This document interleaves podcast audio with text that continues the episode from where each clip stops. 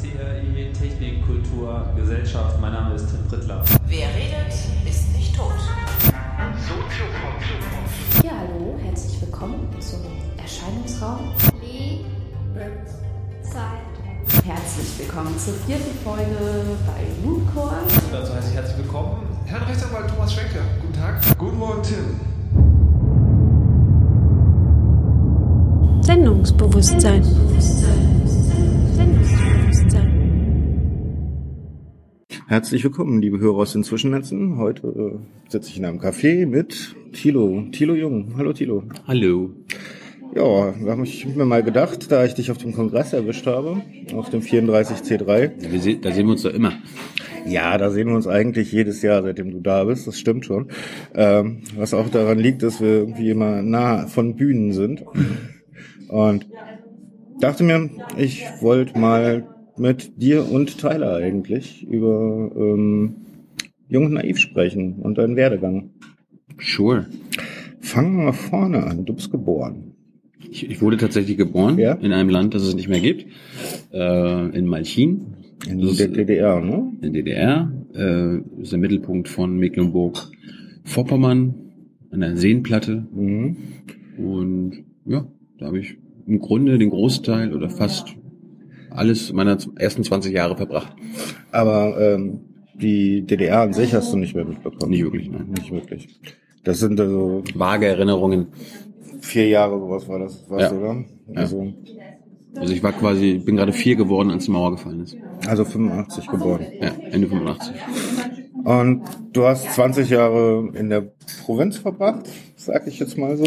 Ich bin auf dem Land groß geworden, äh, mit Kühen und Schweinen. Meine Großeltern waren alle Bauern und so weiter. Ähm, aber ich war zwischendurch noch ein Jahr in Amerika. Du warst zwischendurch ein Jahr in Amerika. Austausch.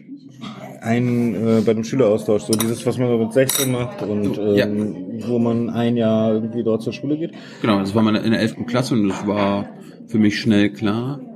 Lustigerweise kam die Überlegung nach dem 11. September. Also ich war sonst immer überhaupt, habe mich mit anderen Ländern nie befasst und dann kam der 11. September und habe dann, glaube ich, so innerhalb von drei, vier Monaten meinen Eltern gesagt, so, ey, ich will in der 11. Klasse nach Amerika. Meine Eltern fanden das natürlich nicht so gut. Waren jetzt, Weil gerade der 11. September war. erstens das und zweitens war es natürlich, ist es auch teuer. Okay. Und meine Eltern, wir kommen aus jetzt nicht ärmsten, aber armen Verhältnissen. Das ist- war natürlich auch eine finanzielle Herausforderung. Aber ich habe sie überzeugt und bin dann nach Texas gegangen. Ja. Nach Texas. Mhm. Also wirklich so in the middle of Gun Country, ja? ja. Schön. Also gerade Texas fand ich echt creepy in Amerika. Äh, ich ich finde es natürlich toll. Also ich sage immer wieder, das sind, da leben die nettesten Menschen, die ich kenne. Also die, die freundlichsten Menschen. Da ist aber was los. Jetzt bist hier gerade aber echt eine Menge los, ja? Das hat sich aber schnell gefüllt.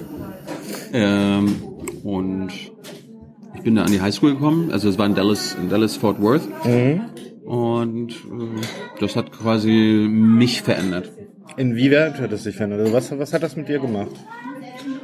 Ich bin amerikanisiert worden. Amerikanisiert. Was ist für dich amerikanisiert? Ich nutze den Lautstärke mal, um mal kurz zu überlegen.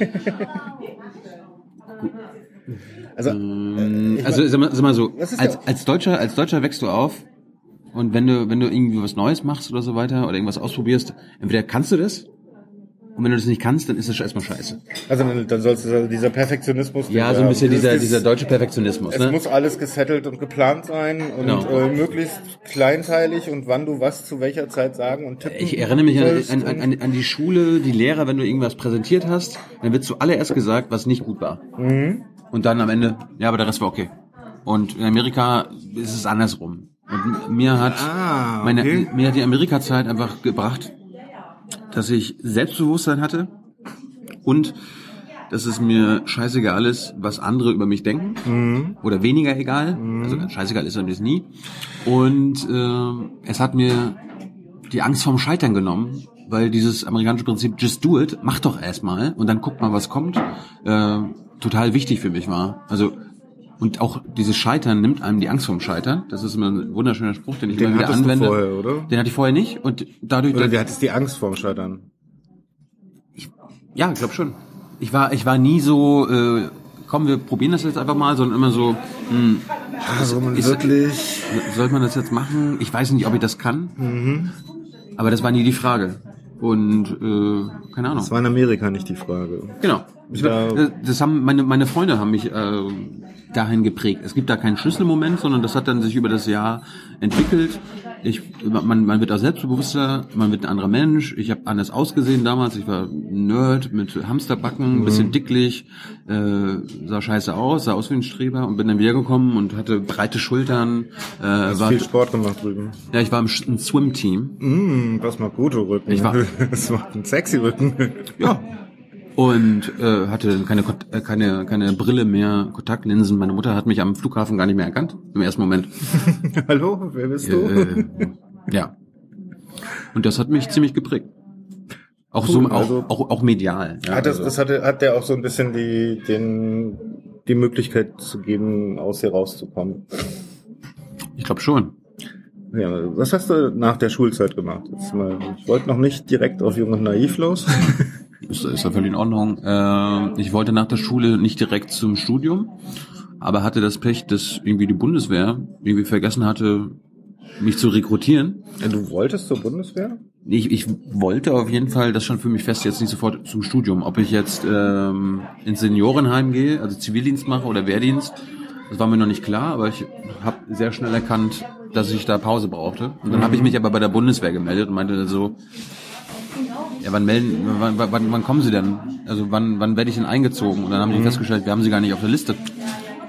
Und wir kennen sie gar nicht. Genau. Um, um, um, um es kurz zu machen, ich konnte mir am Ende aussuchen, wann ich hingehe, wo ich ausgebildet werde. Und das war wunderschön. Ich war, äh, Ausbildung war, Ausbildungsbataillon war in Schwerin, übrigens da, wo Teile auch Jahre zuvor war. Wir haben uns da nicht kennengelernt. Und das waren die ersten drei Monate, Bootcamp, Grundausbildung, hat, hat Spaß gemacht. Das ist das, was ich äh, auch als Soldat genossen habe. Ich war auch gut im Schießen, obwohl ich nie wieder eine Waffe in der Hand haben will. Aber für alle Fälle habe ich es mal gelernt. Und die restlichen sechs Monate habe ich in einem, ähm, in einem, ich wollte gerade Camp sagen, aber in, einem, in einer Kaserne verbracht, die drei Kilometer von meinem Dorf war. Das heißt, ich konnte jeden Tag nach Hause, Ja, das ist das Schönste, ne? was, was alle anderen natürlich auch angekotzt hat.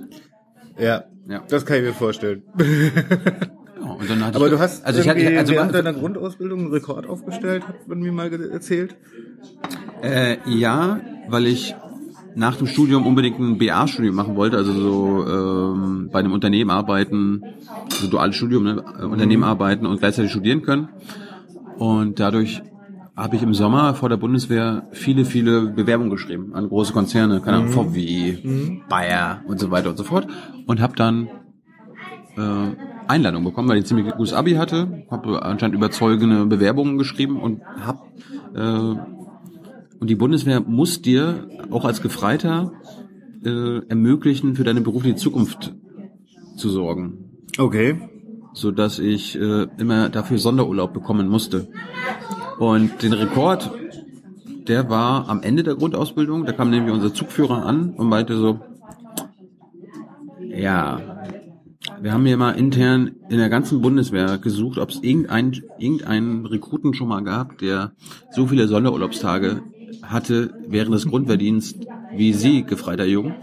Und das konnte er nicht, Konnte er nicht erheben. konnte, konnte er nicht erheben, so dass jetzt jedenfalls in Schwerin oder in Deutschland der Rekord von mir gehalten wird, 20 Sonderurlaubstage in, im Grundwehrdienst. Das ist im Grunde ein Drittel. Konntest, hast, du, hast du dich wirklich durch die ganzen Statuten gearbeitet Ja. und den ganzen Kram, also wirklich alles nachgelesen? Das haben die, das haben, das ist lustig, das haben sie uns am ersten Tag gesagt. Wenn Sie mal, wenn Sie mal eine berufliche Sache haben, kommen Sie an, dann kriegen Sie mal einen Solo-Urlaubstag. mal. Mal. Aber die haben, die haben, die haben anscheinend nicht damit gerechnet, dass man äh, von 20 verschiedenen Unternehmen eingeladen wird.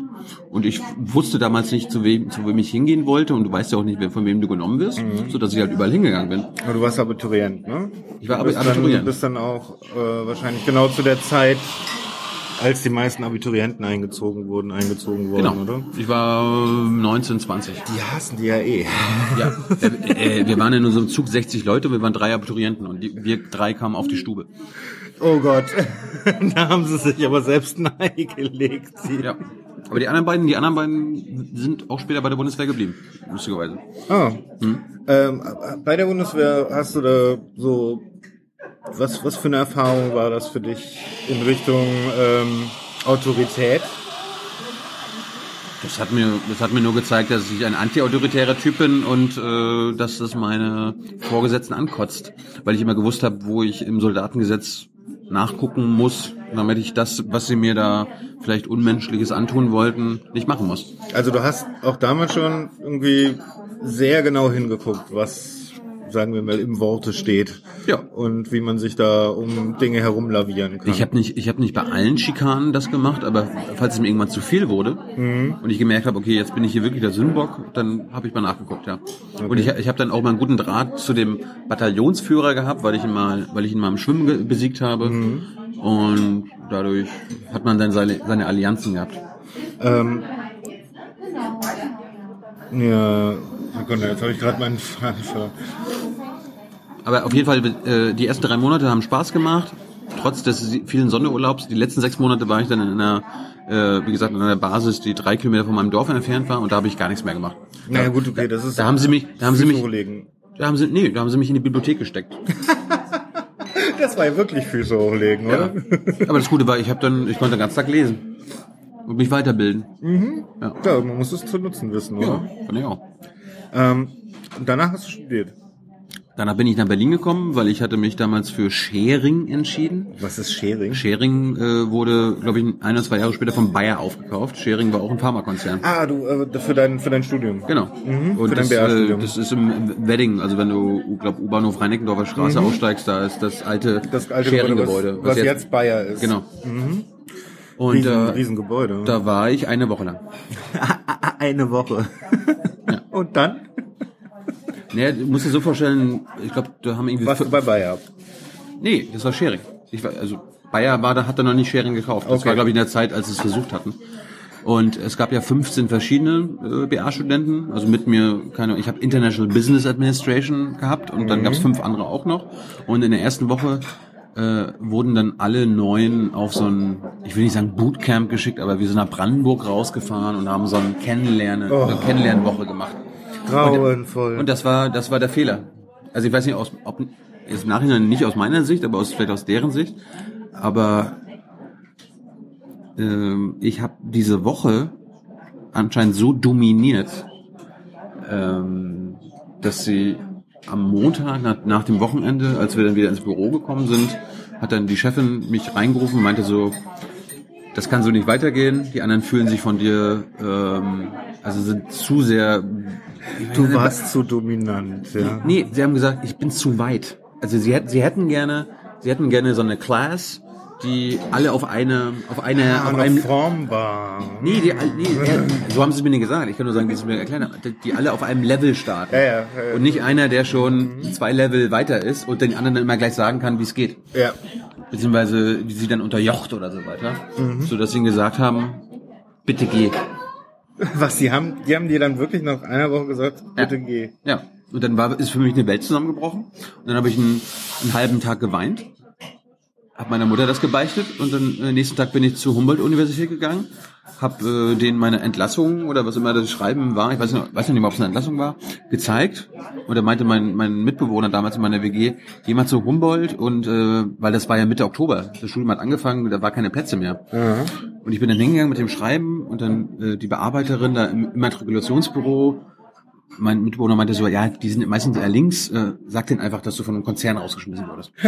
so, dann bin ich hingegangen mit dem Entlassungsschreiben, meinte so, ich war meine Zukunft steht auf dem Spiel, die haben mich gerade äh, entlassen und ich, ich will doch aber nur studieren. Und dann, und dann er hat es wirklich genau so funktioniert. Sie meinte dann so, ja, das geht ja gar nicht. Wo wollen Sie, was wollen Sie denn studieren? Und dann konnte ich mir aussuchen, in welchen Studiengang ich komme. Okay, was hast du genommen? Ja, das war auch wieder scheiße, BWL. BWL. Du bist einer dieser Leute, die BWL studieren. Zu. Ja, ich war, ich wollte unbedingt ein Startup gründen. Ach du, äh, okay. Na, hast du ja im Endeffekt. Ja. könnte man Nur so, ohne Investoren. könnte man so bezeichnen. Ja, ja. Ja, dann hab mir noch einen Job und dann irgendwie Job gesucht und dann ging mein richtiges Leben los. Okay, aber äh, wo kommt der journalistische Teil bei dir her? Ja, das habe ich, ähm, das hat angefangen, in der 10. Klasse musst du, oder mussten wir damals ähm, zwei Wochen lang Praktikum machen, Schülerpraktikum. Mhm. Und ich bin dann in die Malchiner Pressestelle gegangen Mhm. und habe da mit äh, meinem damaligen Mentor dann Artikel geschrieben, weil es gab es gab eine Stadtzeitung, es gibt eine Stadtzeitung, den Malchiner Generalanzeiger, wo wir da die ersten Texte gemacht haben und gleichzeitig ist er jemand gewesen, der für den Nordkurier, das ist die Tageszeitung da ist, immer wieder geschrieben hat. Mhm. Es wäre ein bisschen so, als ob Steffen Seibert neben seiner Arbeit für Angela Merkel auch noch ähm, für die Bildzeitung äh, Texte schreibt oder so weiter. Hallo Tyler. Tyler kommt gerade. Und dadurch bin ich dann in den Nordkorea gerutscht. Er macht, er macht das so, wie er will. Ich habe nicht so viel Erfahrung mit diesem Typ Mikrofon. Da kannst du mir nachher auch noch mal eine Schulung geben. Habe ich nur schon gehört, als ich die Treppe runtergekommen Aber ist auch völlig in Ordnung. So. Auf jeden Fall bin ich dann beim Nordkorea gelandet und habe dann, die mochten anscheinend, dass ich gut äh, schreiben kann, beziehungsweise gute Berichte formulieren kann. Und da war ich dann, seitdem ich 15 bin und habe das auch während meiner Amerika-Zeit zum Beispiel weitergemacht. Also ich habe dann immer Kolumnen geschrieben. Also ich, der Malchiner, der in Texas im Land von George W. Bush erlebt, wie Amerika in den Krieg zieht. Das waren meine Kolumnen immer. Oh ja, spannend. Das war wirklich spannend. Weil ich war ja quasi, ich war der Deutsche auf der Schule. Ich meine, das war eine 3000 Schüler starke Schule und ich war der einzige Deutsche und musste dann immer Deutschland verteidigen. Im Sinne von, ja, warum zieht ihr Deutschen dann nicht mit in den Krieg? Und ich mir so, hä? ja, weiß ich auch nicht. Und dann, dann dadurch wurde ich politisiert. Dadurch habe ich Also mich erst für Politik diese. Auseinandersetzung mit Ja. den Amis dort? Ja, ja, es waren weniger meine Schüler, sondern meine Lehrer, die mich dann immer gedrängt haben. So, äh, wie, wie doof ist denn Deutschland? Also, wie kann, wenn ein Land auf der Welt gerne in den Krieg zieht, dann ist es doch Deutschland. Warum diesmal nicht? Äh, was bitte? Ja, ja, das waren, das waren die Argumente. Oh Gott. Ja, okay, ich meine, also ich war irgendwie zehn Jahre vorher in Amerika und da Ja, das war doch die Zeit, wo auch noch so, so, das so das war doch die Zeit, wo die, wo die French Fries in meinem, in unseren Restaurants dort äh, Freedom Fries genannt Ja, ja, wurden. genau. Oh, ja, ja, ja. So, sowas alles. Und, aber dadurch, dadurch haben sie mich gezwungen, äh, mich zu politisieren, weil ich dann zu Hause dann geguckt habe im Internet, okay, was sagt denn Schröder und was sagt denn unsere Regierung und warum ist Chirac dagegen und so weiter. Mhm. Und dann habe ich dann in meiner jugendlichen Leichtigkeit habe ich die Argumente mitgebracht und wurde natürlich dann trotzdem runtergeschrien. Äh, Ja, warst die Minderheit, ne? Genau, absolute Minderheit. Und gleichzeitig war dann auch im, im Student Council, ich war der erste Ausländer in der Schülervertretung an meiner Highschool, ähm, was dann auch dazu geführt hat, dass ich dann irgendwie involviert war in, äh, in der Su Support the Troops Kampagne. Das war dann nicht Support the War, sondern Support the Troops, was, im, was uns so dargestellt wurde, ey, selbst wenn ihr gegen den Krieg seid, ihr könnt doch nicht gegen die Soldaten sein. Was im Grunde aber trotzdem ein Propagandainstrument ist für Ja, ähm, Support the War. Aber ich fand das damals in meiner im jugendlichen Leichtsinn okay und äh, unsere Schule hat dann äh, für unsere Lehrer, es wurden zwei von denen als Reservisten eingezogen und nach Kuwait geschickt, äh, haben wir gesammelt. Und am Ende hatten wir einen ganzen Schiffscontainer voller äh, Sachen gesammelt, die dann rübergeschippt worden sind nach Kuwait. Und das waren dann so Sachen, die nicht vergammeln, aber die jeder Soldat braucht, Kaugummis und so weiter und so fort. Also alle Mhm. Einpack, Einpack-Sachen. Wir kriegen gerade neues, neue Getränke.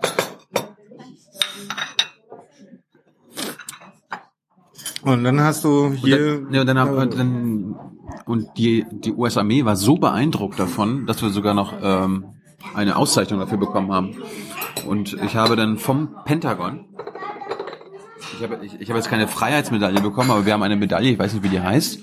Äh, jeder Mitglied des Student Council, der das mitorganisiert hat, anscheinend die größte Spendenaktion einer einer einzelnen Schule in der Geschichte der US-Armee Äh, dafür habe ich eine Medaille bekommen vom US, äh, vom Pentagon. Habe ich immer noch zu Hause. Du hast eine Medaille bekommen. Ja. Und das hat dann dazu geführt, als ich wieder zurückgekommen bin nach Deutschland. Und ich habe die dann erst ein paar Wochen später bekommen, als ich dann schon wieder da war, im August oder so weiter. Und dann habe ich natürlich wieder für meine Zeitung gearbeitet, bin dann mit der Medaille in meine Redaktion und meinte so, guck mal. Und die alle so, Alter, hast du den Krieg unterstützt? Wie bist du denn drauf? Aber wir machen darüber mal einen Artikel. Und dann haben sie, haben sie mich als äh, Titelgeschichte gemacht. Ah, Herr Thilo hat eine Medaille aus Amerika bekommen. Das hat dann dazu geführt, dass die Bild-Zeitung auch darüber einen Artikel gemacht hat. Du warst schon früh dabei. Ja. Und das hat dann dazu geführt, als ich dann wieder zur Schule gegangen bin, ne, also die, die, die neue Saison hat angefangen, die neue Schu das neue Schuljahr. Und dann war ich der Buhmann, weil meine Schule, das habe ich gar, habe ich überhaupt nicht mitbekommen, war eine, waren bei jeder Friedensdemo gegen den Irakkrieg. Und ich kam dann da an aus Texas, aus George W. Bush äh, Du hast auch noch geholfen. hab, hab ja, ja, scheinbar aus deren Sicht. Aha. Ich komm, hab eine Medaille dafür bekommen, dass ich den Krieg unterstützt habe im Grunde. Ja. Und das war krass. Also da war ich erstmal, glaube ich, einen Monat oder zwei der Buhmann und habe mich dann nur mit den Leuten angefreundet, die mich äh, damals noch nicht kannten. Also das gab immer so in 11., 12. Klasse, kommen noch ein paar Schüler dazu aus den Schulen, die kein, keine Oberstufe hatten. Und bei denen, die kannten mich nicht, da war das alles okay. Und die anderen, meine anderen Mitschüler, also, Tilo, du warst früher so anders. Äh, das geht gar nicht. Nein, also Amerika hat dich verändert. Ja, ja, auf jeden Fall. Aus heutiger Sicht gesehen wahrscheinlich zum Positiven. Ja, aber ich wurde da politisiert. Und das, das war, das war wichtig. Und ich war, ich war aber, ich war dann auch wirklich, äh, ich weiß noch damals bei der Bundeswehr, das einzige, äh, die einzige Zeitung, die immer rumlag, war die Welt, so dass ich dann jahrelang immer die Welt gelesen habe. Und ich, ich merk, ich habe auch damals, als ich 18 oder 19 war, ich weiß nicht, wann ich zum ersten Mal gewählt habe, das muss 2005 gewesen sein, habe ich CDU gewählt. Also ich war damals lustigerweise gegen den Krieg, aber habe dann trotzdem so, dadurch, dass meine Mitschüler mich immer geärgert haben und so weiter, habe ich dann irgendwie George W. Bush verteidigt in der Schule, beziehungsweise habe immer versucht, die Gegenseite aufzustellen und da war dann auch irgendwie so ein bisschen äh, angekotzt von Schröder, weil ich damals auch immer äh, für die Zeitung dann mit irgendwelchen Arbeitnehmern und irgendwelchen Gewerkschaftern irgendwo auf irgendwelchen Demos gefahren bin, die dann gegen die Agenda waren. Das heißt, ich, äh, alle waren gegen SPD und gegen Grüne und so, dass ich dann irgendwie, ja, CDU. Und das fand ich dann gut und dann dadurch noch in der Bundeswehr geprägt von der Weltberichterstattung. Die Welt ist ja, ne? Also schon recht konservativ. Ja, ja. An der Stelle.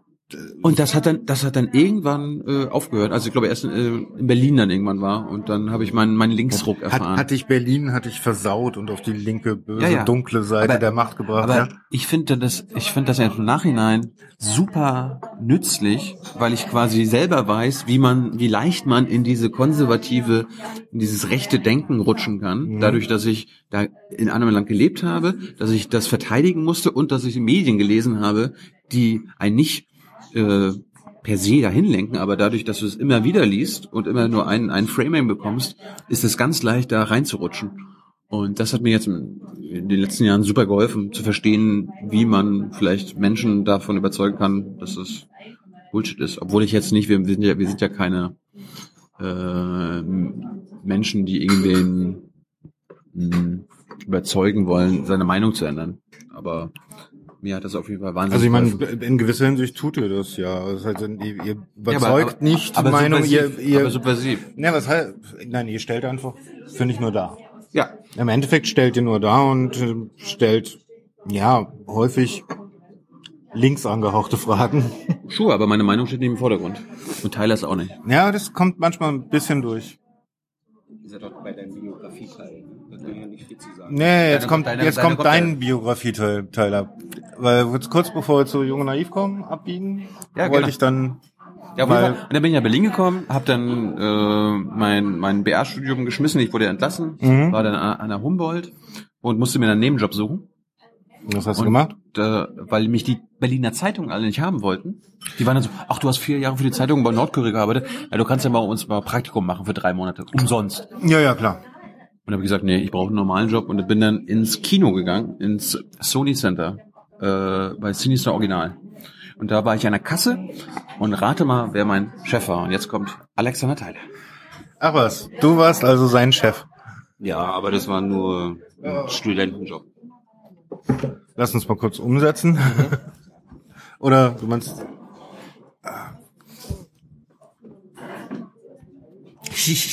Ringelpiez. Was wird Man übrigens das auch alles so. Du filmst die ganze, du nimmst den Ton von da, da oben auf. Die ganze so sagt es die ganze Zeit. Also Das ist ein Rundkopf. Das ist so ein Ding, okay. ist mir eh so egal. Das ist der, das ist der Producer, Äh, der da mal links durchguckt. hatte ich jetzt ich habe mich gerade für das Inter, für das Inter, äh, für das Mikrofon interessiert. ja, okay. Äh, nee, das war nur ein Studentenjob damals. Also für Tilo auch, für mich auch. Und äh, ich war halt nur schon länger da, deswegen habe ich da schon Kassenbuchhaltung gemacht und äh, deswegen war ich sein Vorgesetzter. quasi. Sein Chef sozusagen. Genau. Aber fangen wir vorne an. Du wurdest geboren. Ja, nee, du willst jetzt nicht die komplette Biografie durchgehen, oder? Ah, so ein bisschen. willst du- Ganz schnell. Ja, also ich, also ich bin Berliner, Ostberliner. Ostberliner. Ja, Also und äh, bin 1981 in der in Ostberlin in Lichtenberg geboren. in Lichtenberg. Ja, genau. und äh, habe ich in Weißensee gewohnt, in Hohenschönhausen, allen möglichen Ecken von Berlin gewohnt, mein Abi gemacht, bei der Bundeswehr gewesen, ähm, versucht irgendwas zu studieren, allerdings nichts abgeschlossen. Was Dann hast du versucht zu studieren? äh, Wirtschaftsingenieurwesen. Allerdings musste ich nebenbei zu viel arbeiten. Und Deswegen waren die frühen Vorlesungen, weil ich als Barkeeper gearbeitet habe, äh, Ah, okay. Ähm. Es ist natürlich, genau. da Und- ist man dann morgens nicht so fit in der Regel, oder? Genau. Und deswegen habe ich es halt irgendwann sein lassen und habe eine Ausbildung gemacht. Als äh, als Thilo mit Jung und Naiv angefangen hat, war ich damals Versicherungsfachmann und Finanzanlagenfachmann und habe aber nicht in der Beratung gearbeitet, sondern im Coaching-Bereich und habe quasi Azubis ausgebildet von so einem großen Vertrieb, dass der seine Azubis zur IHK geschickt hat, damit die dann danach als Makler auf den Markt gehen durften. Das heißt, mein Job war immer, schwierige Sach Sachverhalte aus dem Finanzmarkt irgendwie so runterzubrechen, dass die Azubis das verstehen. Und dann hat Thilo mit äh, äh, Jung und Naiv angefangen und habe ich am Anfang so ein, zwei Sachen erzählt, äh, erklärt, quasi so. Am Anfang, Tilo hat ja damit angefangen, dass er Freunde und Bekannte, die irgendwas verstanden haben, quasi zehn Minuten zu dem Thema befragt hat. Und Tilo äh, hat mich damals zu Sachen wie äh, Bankenregulierung, Also ihr habt euch, äh, Nahrungsmittelspekulation und sowas also gefragt. ihr habt euch dann in diesem äh, Job kennengelernt. Nee, wir kannten uns, wir waren befreundet und Tilo hat halt mit seinem Projekt angefangen. Also im Kino haben wir uns Im kennengelernt. Kino, das meinte ich. Im Kino habt ihr euch kennengelernt. Dann haben wir zusammen gewohnt. Und Genau, also als Tilo. Ach so, dann habt ihr, dann habt ihr eine WG gehabt? Genau, und in dem Moment, als Tilo angefangen hat mit Jung und Naiv, äh, haben wir in einer Wohnung gewohnt und deswegen saß er halt irgendwann in der Küche und hat sich über, keine Ahnung, ich glaube, das erste war Nahrungsmittelspekulation, versucht schlau zu machen. Okay. Und dann meinte ich so, naja, das ist ja nicht schwer, ne? So, das ist ja Derivatehandel, das kann ich dir in fünf Minuten erklären. Ne? Und, äh, und dann haben wir uns halt einfach auf eine Bank gesetzt. Oder nee, das erste war, wir haben uns vor eine weiße Wand, vor eine Raufaser gestellt und mit einem, in Zimmer. mit einem iPhone äh, und haben halt äh, das erklärt. Und irgendwann wurde nach ein, zwei Crowdfundings wurde dann Jung und Naiv ein bisschen professioneller. Und äh, wir haben halt äh, dann angefangen, Videos auch äh, Post-Production zu machen, mit mehreren Kameras zu arbeiten, besseren Sound, längere Interviews zu machen und deswegen fiel halt irgendwann die Entscheidung, okay, ich übernehme die Produktion von Jung und Naiv. Also das heißt, du, äh, du hast dann die Kameras schon gemacht und Ja, ne, also das kann man gut an den, Kam an den Videos sehen. Ganz am Anfang hat Tilo ja nur eine Kamera gehabt und das Mhm. Mikrofon äh, hat in der Kamera drin gesteckt und sein Computer war so scheiße, dass er das halt ungeschnitten ins Internet hochgeladen hat. Ne? Das ist halt äh, und So wie man anfängt. Ja, das ist die Originalstory und auch eins der ersten Stilmittel, die von Jung und Naiv, äh, eins der ersten Jung und Naiv Stilmittel, die halt einfach den Umständen geschuldet waren. Ja. Das heißt, das sahst du schon als Stilmittel. Ja, ne, ne, als, als nee, andersrum Stilmittel wurde es in dem Moment, als wir äh, dann das erste Crowdfunding hatten, mehrere Kameras hatten und auch Bildbearbeitung und einen vernünftigen Computer. Das heißt, in dem Moment, als wir dann gesagt, die Entscheidung getroffen haben, eben nichts rauszuschneiden, obwohl wir es können, wurde es dann zum Stilmittel. Vorher war es technisch bedingt. Ja. So, Aber wir haben uns dann ja dafür entschieden, es so, es so beizubehalten, Also, weil es uns gefallen hat. entstanden. Ja. Genau. Also Und das, zweite, das, das zweite also Stilmittel ist, das zweite Stilmittel ist das Duzen. Das kommt auch daher, dass der Tilo, ja gut, okay, wenn er seinen Mitbewohner zum Thema Nahrungsmittelspekulation interviewt, dann duzt er den natürlich, ja. Und der, die erste Politikerin, die sich dann vor Tilos äh, Mikrofon getraut hat, die war eine CSUlerin, die Doro, die Bär, ne? Und das sind ja, Bär, ja. genau, das sind ja immer Leute des Volkes, da können wir schon mal duzen, gell? Mhm. Ja, kein Problem. Und dann wurde es halt zum Stilmittel, ne? Und dann wurde es einfach beibehalten. und dass ich vor der vor der Kamera mitsitze. Also das nicht der Gast nur im Bild ist, sondern ich auch. Genau, das war natürlich also dieses, diese, ich sag mal, verhältnismäßige, man, am besten, am liebsten sitzen wir ja auf so einem Zweiersofa, ja, also wenn wir an den Drehort kommen, weil es in der Regel dort ist, wo die Leute schaffen, wo die arbeiten, dann gucken wir als erstes, ob es ein Zweiersofa gibt. Und wenn es das gibt, dann setzen wir uns da drauf. Also zwei bis Dreier. So nebeneinander Genau, immer das. genau. Genau, ne, dass man dieses einfach eine natürliche Gesprächssituation. Das hat natürlich doch was damit zu tun, dass Tilo sich am Anfang selber gefilmt hat. Und dann natürlich irgendwie Mikro, wirklich Mikro, so in, naja, oder halt die Kamera Tripod? auf ein Stativ gestellt und Ja. dann halt den Bildschirm umgedreht und dann halt einfach die ganze Zeit so neben, so dass man halt sitzt und gleichzeitig noch auf den Bildschirm gucken kann. Das war ja, das Wie, war, wie das, viele der Folgen sind das ungefähr? Was würdest 30. du sagen? 30? 30, 40, die ersten 30, 40 ohne, ohne sind so. dich? Na, ohne Produktion, ohne Post-Production. Ja, 30, 40 glaube ich schon, ja. Ja, Okay. Also Sarah Warnknecht, weiß ich noch, war ich ganz alleine. Ja, genau. Damals. Aber, aber der, der Sinn dahinter war ja, ich wollte ja einfach nur zehn Folgen machen, wo ich äh, selber on camera bin, weil ich ja totale Angst hatte, beziehungsweise ich hatte keine Angst vor Kamera, aber ich konnte vor einer laufenden Kamera nicht reden. Ich hatte Lampenfieber, ich habe gestottert und das wollte ich abbauen. Also ich habe ja früher gemodelt in meiner Studentenzeit, habe mir dadurch äh, easy Geld verdient, aber habe immer gemerkt, ähm, dass wenn die Kamera gelaufen ist und ich reden sollte, dass das keine gute Idee war. Beziehungsweise ich, hab, ich, ich konnte das nicht. Ich habe, wenn ich, wenn ich Radiointerviews gemacht habe für Radio 1 oder so weiter, kein Problem. Also wenn keine Kamera dabei war oder ich mit Menschen geredet habe für Zeitungen oder so weiter, kein Problem. Aber wenn die Kamera gelaufen ist und irgendein Werbespot äh, gemacht wurde, dann konnte ich nicht sprechen. Beziehungsweise ich war, ich war zu leise oder ich habe genuschelt oder so weiter und so fort. verhaspelt? Hab mich verhaspelt, sodass ich dann einfach zehn Folgen, also irgendwas, irgendwas machen wollte, wo ich mit Menschen auf on camera bin, das online stelle und halt nicht nur Tyler, meiner Familie und meinen Freunden zeige, sondern der Welt, damit, weißt du, das Internet ist erbarmungslos und die, die sagen dir dann einfach, wie scheiße ich bin. Genauso habe ich Podcasts angefangen. Und das, Pro das Problem war dann eher, dass so nach fünf oder sechs Folgen die Leute gemerkt haben, ey, das ist eigentlich eine, gu- eine gute Idee. Problem war, dass das Feedback teilweise positiv war. Ja, und dann, dann hat irgendwie, glaube ich, der Deutschlandfunk angefangen, Süddeutsche und andere Medien sich dafür zu interessieren. Und das war dann, hat sich alles selbst verstärkt. Du wolltest am Anfang gar kein Programm in der Hinsicht machen, sondern du hast gesagt, hier zehn Folgen für mich zum Ausprobieren. Genau. Mit Menschen, die ich kenne, denen ich vertraue, die ich duzen kann. Und dann nach, ich glaube, elfte Folge war da mit Doro Bär. Und dann, dann war klar, okay, jetzt, das ist jetzt ein Projekt. Und wann bist du zu dem Projekt dazugestoßen? Na, ich habe eigentlich von Anfang an mit, eher Gast, also- äh, ganz am Anfang Gast. Dann habe ich halt, äh, wir haben ja beide damals noch einen normalen Job gehabt. Und immer wenn ich gerade frei hatte und Tilo zu einem Interview gegangen ist, habe ich halt bin ich halt mitgegangen, damit er mehr Freiheit vor der Kamera hat und habe dann halt die Technik bedient, weil ich auch irgendwann mal vor keine Ahnung wie vielen Jahren irgendwann mal einen Nebenjob als im Kamerabereich hatte. Also kannte mich kannte mich da so ein bisschen aus, war mal war mal Grip, also Dolly, wenn die, die Leute, die sich da so ein bisschen auskennen, wusste zumindest, wie man die Kamera gerade hält, sagen wir es so. Und so ein paar Einstellungen kennt man. Genau. Und äh, ja, und dann habe ich das einfach irgendwann übernommen auf der Produktionsseite und auf der redaktionellen Seite quatschen wir natürlich über alle Themen. Also und äh, es gibt so bestimmte Fachbereiche, wo ich dann vielleicht irgendwie ein bisschen tiefer drin stecke, was halt was mit meiner ursprünglichen Ausbildung zu tun hat, ich den Wirtschaftsteil äh, der Zeitung verstehe ich dann vielleicht ein bisschen besser. Also durch deine Versicherungszeit. Genau, Versicherung und Finanzanlagen. Du musstest halt früher, also ganz am Anfang war es halt so, dass wir, oder als ich meinen Job angefangen habe, musste ich immer den Wirtschaftsteil der Zeitung lesen. Dann kam die Euro-Krise und dann musste ich immer den Politikteil der Zeitung lesen. Und äh, in dem Moment fing ich halt an, wieder politisch äh, zu denken. Und mich hat, dadurch, dass ich halt verstanden habe, dass während der Euro-Krise äh, politisch gemacht wurde, also ich war halt der Meinung, dass das falsch ist, was gemacht wird. Ökonomischer Schwachsinn. Du hast dich so geirrt. Ja, ich habe mich so geirrt. In diese blühenden Landschaften in Griechenland beweisen das Gegenteil. Ja, Jetzt kannst du dich hiermit mal entschuldigen. ja. Ja, genau. Tut mir leid, tut mir leid, Wolfgang Schäuble, dass ich dich gefragt habe, was Austerität ist. Ja, Also du hast ihn gefragt? ja das war.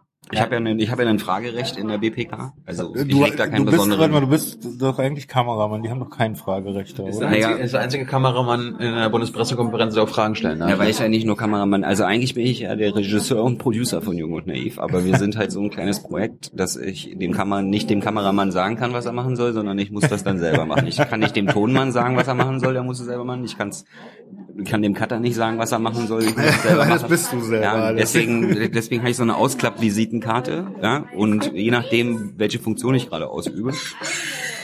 Ich habe natürlich auch eine redaktionelle Funktion, ja, und äh, deswegen absolut, bitte. Mali, Mali. Wir sitzen in einem Café und jetzt wird gleich gemalt und wir saßen vor den Stiften. Mhm. Äh, wo waren Du, wir so, gerade? du bist ja auch Producer dieser Aufklappkarte. Genau, genau, diese Aufklappkarte. Und dadurch, dass ich auch redaktionell arbeite äh, in bestimmten Themen, äh, haben wir halt gesagt, okay, dann haben wir halt die Vollmitgliedschaft als in der BPK beantragt. Da wollten sie dann alle erst mal gucken, die mögen ja nicht so neue Onliner und so und äh, deswegen bin ich jetzt äh, Gast mit Dauerfrage. Also ich bin Dauergast mit Fragerecht. Aber kein offizielles Mitglied. Also ich darf dann, also die BPK ist ja ein Verein, also wenn, wenn ein Verein, ein Verein? Die BPK ist ein Verein, genau. Hast du nicht gewusst? Nein. BPK, Bundespressekonferenz, eingetragener Verein. Vereinsziel ist halt, dass die äh, Informationen von der Bundesregierung bekommen. Also soll ich hier kurz was zur Geschichte? Naja, ich hab's. Das Also- ist nicht das offizielle Satzung. Geschichte kannst du ja gleich. Du bist ja das Mitglied, du kannst ja die Satzung zitieren. Ich kann, ich kann ja sagen, was ich will, weil ich ja nur Gast bin und weil ich einfach von außen reflektieren kann, wie ich das wahrnehme. Aber wir, mich, mich hat irgendwann angekotzt nach zwei Jahren BBK, dass er mich immer auslacht oder im Nachhinein nach einer RecPK oder so weiter angemacht hat. Was ist das für eine Frage schon wieder gewesen ans Finanzministerium? Was soll das schon wieder? Was soll das schon wieder? Ich so, Alter, put up or shut up und äh, wir, wir, wir sorgen mal dafür, wenn, wenn, wenn du es mal wirklich besser weißt und da die Gelegenheit da ist, kann, musst, musst du selber fragen können. Wir haben nicht gesagt, okay, Tyler übernimmt jetzt die Frage, ich gehe da gar nicht mehr hin. Aber für den Fall der Fälle, warum nicht? Und dann hat er das auch, ich glaube, äh, in, in deinem ersten Monat war Schäuble gleich in der BBK und Tyler dann so, ja. Und hat er gleich ein legendäres Video hinbekommen, ja. Ja, könnt ihr euch mal angucken. Allerdings. ähm, Ja, aber ich lege da jetzt nicht so einen Wert drauf. Also ich meine, Tilo, Tilo ist die Rampensau und dann soll er auch gerne und dann coache ich halt lieber, wenn, wenn ich irgendwas besser weiß, dann brief ich halt Tilo oder gebe meinen Senf dazu, so wie das dann halt in der Redaktion üblich ist. Diskutiert man dann darüber, ja, formuliere ich das so, formuliere ich das so. Und, Aber ich bin völlig okay damit, dass im Endeffekt Tilo die Frage stellt. Das ist mir eigentlich auch lieber. Äh, ab und, ne, und bei Schäuble kon, gut, dann konnte ich es mir halt nicht verkneifen. Oder Tilo wollte halt, okay, er wusste, okay, bei Schäuble wird's halt kompliziert, weil äh, Schäuble dann halt wirklich nicht versucht, sich rauszureden, wie so ein Regierungssprecher, sondern Schäuble geht dann halt ein auf das Thema ne, und versucht halt die fachliche Überhand zu gewinnen und dich dumm dastellen stehen zu lassen und dann musst du halt reagieren. Und äh, deswegen konnte ich da die Frage nicht Tilo einfach nur mitgeben, sondern dann musste ich halt auf die Gegenfrage reagieren können. Was auch gut gelungen ist, guckt euch das an. Ja, fand ich auch nicht schlecht. Ähm, ich komme aus meiner Sicht, wie ich euch kennengelernt habe. Weil ihr wart irgendwie in meinem damaligen YouTube-Stream von jetzt auf gleich da. Ja. Und sehr präsent. Also, Das nennt man Phänomen. ja, ne, Phänomen. also, äh, vor allen Dingen, ich meine, vor allem mit einem Format, also ich meine, ich bin zehn Jahre älter als Tilo. Wie alt bist du? Ich bin 42 jetzt. Ich bin 36. Und bei dir, oh Gott, ich kann gerade wieder nicht rechnen, du bist 32.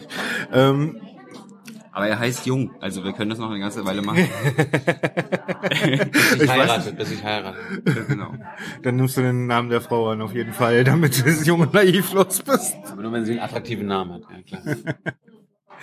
Ähm, ja, ihr wart einfach, ihr wart einfach da und das plötzlich mit einem Format, wo man mal wirklich anderthalb Stunden einem Politiker zuhören konnte. Ich meine, mich haben damals nur die interessiert, die irgendwie auf meiner eher links, linksgrün versifften, grünen Gutmensch wohlscharf äh, Schiene waren. Aber das hat, das, das war war- was ganz anderes. Das war bei mir ja nicht der Fall. Also mich, mich haben immer nur die interessiert, also primär die interessiert, die nicht auf meiner politischen Wellenlänge sind.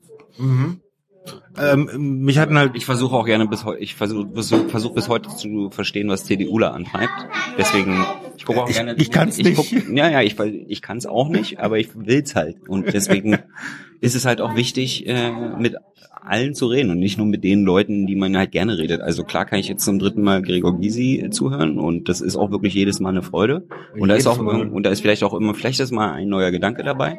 Vielleicht. Aber, aber wenn ich mich halt irgendwie, keine Ahnung, der Nachfolgerin von Karl Theodor zu, zu Gutenberg äh, in der CSU-Fraktion aus Bayern, ja, da, die Emmy, die Emmy, die Zollner, die, also die, ich war ein bisschen zu spät, weil ich äh, im Schnitt gerade mit ihr war und äh, Deshalb noch ganz wird- frisch, ja. Ja, das ist wieder, das ist ein, aber das ist halt auch so, wo man so sagt, okay, das ist jetzt vielleicht eine CSU-Bundestagsabgeordnete, das interessiert mich nicht, weil die hat eh ein anderes Weltbild als ich. Aber, äh, aber wir leben, ja, aber wir leben ja in der Demokratie, ja, und äh, da geht's ja darum, Sachen zu diskutieren, andere zu verstehen, und deswegen, ich, mein Antrieb, Junge naiv zu machen, ist einfach, die anderen zu verstehen. Ja. Okay, ähm, äh, gut, ich war ja gerade dabei, ihr seid da einfach eingeschlagen. Also plötzlich habt ihr mit allen möglichen Leuten so lange Interviews geführt, wie man das in der Medienwelt ansonsten bisher gar nicht kannte. Ja, das war zum einen natürlich der Fakt, dass wir das ungeschnitten hochladen. Also ich weiß noch, Schlüsselerlebnis war damals Folge 28 mit Sarah Wagenknecht. Äh, ich komme in ihr Büro rein und vorher, vorher war noch ein ZF-Team da. Und die haben mit ihr irgendwas gedreht. Und dann kommt, gehen die raus und sie dann so, oh, die haben jetzt eine Stunde mit mir geredet und am Ende kommen 15 Sekunden im Heute-Journal. Sie dann so, okay, wie lange reden wir jetzt? Ich so, auch eine Stunde. Und wie viel kommt davon? Ich so, naja, alles. Und sie, was? Alles? ja, ich so, wir machen das ungeschnitten. Wow, krass. Und du hast richtig in den Augen gesehen, oh, das ist jetzt mal was Tolles. Und dann haben wir das Interview, äh, haben wir das Gespräch gemacht und da habe ich dann verstanden, äh, was das Geile aus Politikersicht, obwohl wir kein großes Format sind und es immer noch nicht sind, warum die das attraktiv finden, mit mir zu reden. Und das, so ist es dann auch geblieben. Also großes Format seid ihr schon aus meiner Sicht. Ja, also ich glaube, für Poli politischen Inhalt, also für die Verhältnisse Politikjournalismus, gehören wir wahrscheinlich zu den ganz Großen in Deutschland. Ja, also Das ist auch wichtig, dass du deine Stimme dann noch mehr Druck gibst dann in dem Moment. Ganz, ganz groß. ganz groß. Ja, ist ja so. Wir sagen, ich sag, ich sag immer, wir, ich sag immer, wir sind in der Nische, sind wir groß, aber das hat, ja. Zeig, mir- zeig mir auf YouTube ein, ein journalistisches Format, das größer ist. Ja, deswegen sage ich ja. Ken, Ken Jebsen zählt nicht. Äh, Ken Jebsen ist nicht journalistisch, von daher vergessen wir das mal. Ja, oder irgendwie andere sagen immer, ja, Le Floyd und so weiter. Le Floyd ist, das, ist- das ist kein Journalismus. Das ist Das kein ist, Journalismus, genau. das ist Kommentar. genau. Und das, das ist bei uns nicht, äh, Da seid ihr aus meiner Wahrnehmung die einzigen, die bisher sowas wie Journalismus in der Richtung Ja. machen. Also, ich meine, nicht nur jetzt mit ähm, Ist, Politiker haben ja auch nicht so viel Junge Zeit. naiv. Wenn das noch jemand anders machen würde, die hätten keine Zeit für den. Die haben ja schon kaum Zeit, die haben ja schon kaum Zeit für uns. Ja, aber die nehmen sich eine Stunde, anderthalb Zeit, um irgendwie Ja, mit dem ZDF versuch- zu quatschen, um da hinterher zwei ja. Sätze rauszubekommen. Ja. Zu bekommen. Ja. Also ich meine, bei euch reden sie eine Stunde mit euch und diese Stunde gibt's dann auch im Netz. Ja. Ja, weil ich sag mal, äh, also was uns, wir, wir sagen ja immer gerne, wir machen das eigentlich für uns selbst. Ja? Also wir werden ja manchmal gefragt, was ist denn Ihre Zielgruppe? Und wir immer, wir sind unsere eigene Zielgruppe. Wenn man sich über Politik informieren wollte, konnte man äh, vorher im Fernsehen irgendwie so Talkshows gucken oder irgend sowas, wo sich äh, sechs Leute äh, quasi gegenseitig die ganze Zeit ins Wort fallen und keiner danach irgendwie irgendwas verstanden hat. Ja. Und dann haben wir einfach versucht, so eine Anti, eine Anti-Talkshow zu machen. Also wir haben gesagt, okay, wenn man sich für Politik interessiert, dann muss man sich ja auch für Politiker interessieren, aber mich nervt's halt irgendwie, die immer Sonntagabend, äh, dass sie sich alle gegenseitig ins Wort fallen. Ich will einfach mal mit einem, zum Beispiel einem Kanzlerkandidaten, einfach mal, red doch mal eine Stunde mit einem Kanzlerkandidaten über seinen Werdegang, über sein, ne, man redet ja so gerne über Werte heutzutage keiner kann ja auf Abruf irgendwie, na gut, ein paar können's, aber es ist, fällt den meisten schwer, so die, eigenen Werte zu definieren. Ja, so handfest, man nennt da nicht drei, Top drei Werte. Ja, Ja. ja genau. Ne? Wir haben 100 Leute gefragt ja, und äh, Ich meine, selbst wenn man darauf selbst wenn man eine Antwort hat, ja, Ja. aber es ist halt irgendwie oder beziehungsweise selbst wenn ich einen Wert habe, sowas wie Familie oder Heimat oder so, dann äh, da, da stellt sich ja jeder was, an, was anderes drunter vor. Ja, also wenn du sagst, Heimat ist ein Wert für dich, ja okay, äh, keine Ahnung, ist vielleicht für ein Berliner Hinterhofkind Heimat was anderes als für einen bayerischen Dorfbewohner. ja, ziemlich sicher. Genau, deswegen, deswegen reden wir halt gerne lange mit Politikern über ihre Biografie. An welchen Wegpunkten hast du dich wie entschieden? Ja, das Und sagt warum? doch, das, warum am besten noch, Mhm. das sagt doch viel mehr über ihre Werte aus, als irgendwie, wenn sie hier drei Schlagwörter sagen sollen. Deswegen, ja, also, wenn man sich für Demokratie interessiert, muss man halt auch mal den Politikern Raum geben und sich mit ihnen auseinandersetzen. Ja. Am Anfang war das ja ein Format, was irgendwie nur diese Interviews waren. Mhm. Und irgendwann kamen die BBK dazu. Ja, das war äh, das Lustige ist ja, dass äh, die BPK hat äh, Steffen Seibert Thilo Jung vorgeschlagen. Ne? Also es gibt ein Ernsthaft? Interview, ja, es gibt ein Interview mit dem Regierungssprecher, da haben wir halt nur Interviews gemacht, noch keine, waren noch nie und nie auf den Pressekonferenzen. Dann gibt's ein Interview mit Steffen Seibert und da erklärt Steffen Seibert seinen Job und schwärmt von der BPK und schlägt und sagt, jeder Journalist müsste da eigentlich hin. Ja, und äh, dann gab's als zweites gab's damals diese vor, vor ein paar Jahren die Phase, als die Bundestagsakkreditierung den Onlinern entzogen wurden. Ne? Also Netzpolitik hatte Probleme, die eine Anschlussakkreditierung äh, zu bekommen für den Bundestag und sowas. Und Davon habe ich gar nichts mitbekommen. Genau, das ist ja schon eine ganze Weile her. Und wir wussten, okay, das steht uns halt auch bevor als Bloggern quasi. Wir brauchen eine Bundestagsakkreditierung. Und dann gibt's halt so Automatismen, dass die Mitglieder des Vereins der Bundespressekonferenz, die müssen halt gar keine Fragen beantworten, die müssen nur ihre Mitgliedsnummer nennen und kriegen automatisch eine Akkreditierung für den Bundestag, weil sie ja vorher schon als Hauptstadtjournalisten akkreditiert wurden von dem Verein. Also hat sich Thilo halt einfach auf die Mitgliedschaft in diesem Journalistenverband, äh, Verein beworben, ist, dann, ist dann Mitglied geworden und saß am Anfang auch eigentlich nur rum und hat halt einfach zugehört die ganze Zeit und hat nicht gefilmt. Auch, auch schon in der WPK. In der BPK saß Thilo aber nur und hat zugehört und äh, vielleicht auch mal eine Frage gestellt, bei, so, so recherchemäßig, hat aber nicht, hat es nicht dokumentiert. Und irgendwann war mal Frau Merkel da, die kommt ja einmal im Jahr, kommt sie in die Bundespressekonferenz und dann bin ich mitgegangen und habe das gefilmt. Und äh, die Leute fanden das dann interessant und haben gesagt, so, äh, was läuft denn da sonst noch so? Und dann hat, bin ich halt mal mitgegangen und habe halt äh, Tilos Fragen gefilmt. Und dann haben die Leute gefragt, na, was wurde denn noch zu dem Thema? Wer hat denn, was wurde noch gesagt zu dem Thema? Also habe ich irgendwann nicht nur Tilos Fragen hochgeladen, sondern halt auch die Themenblöcke oder wir haben es hochgeladen, die Themenblöcke. Und irgendwann nach den Themen kam dann natürlich die Frage, was waren denn noch für andere Themen? Also haben wir halt uns irgendwann entschieden, okay, wir stellen halt das komplette Ding da online. Äh, und, Aber äh, ja, Ist und das immer die komplette? Nein. es ist immer die komplette Regierungspressekonferenz. Die ihr jeden Tag einstellt. Also Ja, jeden Montag, Tag, an Mittwoch, Freitag. Montag, Mittwoch, Freitag ist die Also genau, wenn wir, BWK. wenn wir nichts anderes haben, also wenn wir jetzt nicht gerade irgendwo im Ausland sind, eine Doku drehen oder irgendwo einen wichtigen Interviewpartner haben, dann nehmen wir Montag, Mittwoch oder und Freitag die Regierungspressekonferenzen in der Bundespressekonferenz wahr Mhm. und dokumentieren die. Komplett. Okay. Ja. Äh, aber das ist.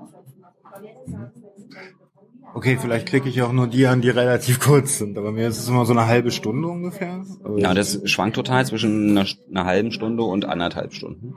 Je nachdem, je nachdem, wie groß die Sau ist, die durchs Dorf getrieben wird, sag ich mal so. Ja, und welche Sau gerade durchs Dorf getrieben wird? genau, und ob es ein oder zwei sind, ne? also wenn es nur eine Sau ist, dann geht's eine Dreiviertelstunde, wenn es zwei sind, anderthalb Stunden. Und äh, wenn Tilo dann am Ende noch nach Weltfrieden fragt, dann geht's noch eine Viertelstunde länger. Äh, Ja, okay. Die Frage nach dem Weltfrieden. ja. Ähm, Tut los. Oh, das ist, das ist super. So ist das mit dem Sitzen gut. Wollt ihr noch einen Kaffee? Erstmal nicht. Nee, Kaffee nicht, ich bin schon, habe schon zu viel Kaffee getrunken heute. Ich muss ja was anderes trinken. Dann musst du. Eine, so eine Öko-Brause da. Kannst du der Frau, ich weiß nicht, ob sie dich kennt, Ja. ein Zeichen Ja. geben. Wir sind ja Stammgäste. hier. Und nur winken. das ist schön. Das ist so. Also, Also, aber, aber Weltfrieden kriegen wir hin. also den Weltfrieden, ihr kriegt den umgesetzt? Ja. ja. Okay, ähm, Man muss ja irgendeine Überzeugung haben. Hm, äh, wir jetzt schon wieder vollkommen rausgebracht. Hast du erzählt, dass wir dann ganz schnell nach einem halben Jahr schon im Fernsehen waren? Das war ja. Nee, hab ich jetzt nicht. Wie, ihr wart im Fernsehen? Wir waren mal bei Joyce. Joyce? Was ist das? Joyce ist so ein Schweizer Musiksender, sowas wie Viva in der Schweiz. Aha. Und die wollten äh, in, das ist ein Schweizer Medienkonzern und die wollten halt in Deutschland Fuß fassen und haben halt eine Sendevolllizenz beantragt und haben die auch äh, ausgespielt ein Jahr lang. Und wenn du halt eine Sendevolllizenz hast und Vollfernsehen, dann musst du halt äh, einen gewissen politischen Inhalt haben im Fernsehen. Und äh, deswegen haben die sich halt umgeguckt und haben halt entschieden, naja, da können wir ja Politik dann einen Haken hintermachen, wenn wir dann eine, drei, eine halbe Stunde äh, politische Interviews senden am Tag. Und dann haben wir halt ein Jahr lang äh, einen, einen Deal gehabt mit, ja, mit Joyce, anderthalb, ne? Genau, und irgendwann ist aber, irgendwann haben die Schweizer Investoren dem deutschen Ableger den Hahn zugedreht und haben halt aus der, und dann wurden halt sämtliche externen Produktionen eingestellt. Und die haben auch keine Volllizenz mehr, deswegen müssen sie auch nicht mehr Politik machen. Und bis dahin war dann aber äh, YouTube, das lief dann und dann haben wir gesagt, okay, dann haben wir ja keinen Druck, irgendwas anderes zu machen und dann machen wir halt weiter YouTube. Aber das, das Beste war, der Deal war, dass wir eine halbe Stunde Interview fürs Fernsehen machen, aber wir durften die ungeschnittene Version immer auf YouTube, äh, also in unserem Kanal hochladen. Ja, okay. Das waren dann die. Wir haben ein Erstausstrahlungsrecht. Das war ein Deal mit einem Erstausstrahlungsrecht. Das heißt also, die haben einen Zusammenschnitt fernsehtauglich eine halbe Stunde bekommen. Und äh, wenn der weggesendet wurde im Fernsehen, direkt im Anschluss war die war das komplette Interview auf unserem Kanal zu sehen. Also es ging aber immer nur um die Interviews mit einzelnen Politikern. Ja. Okay.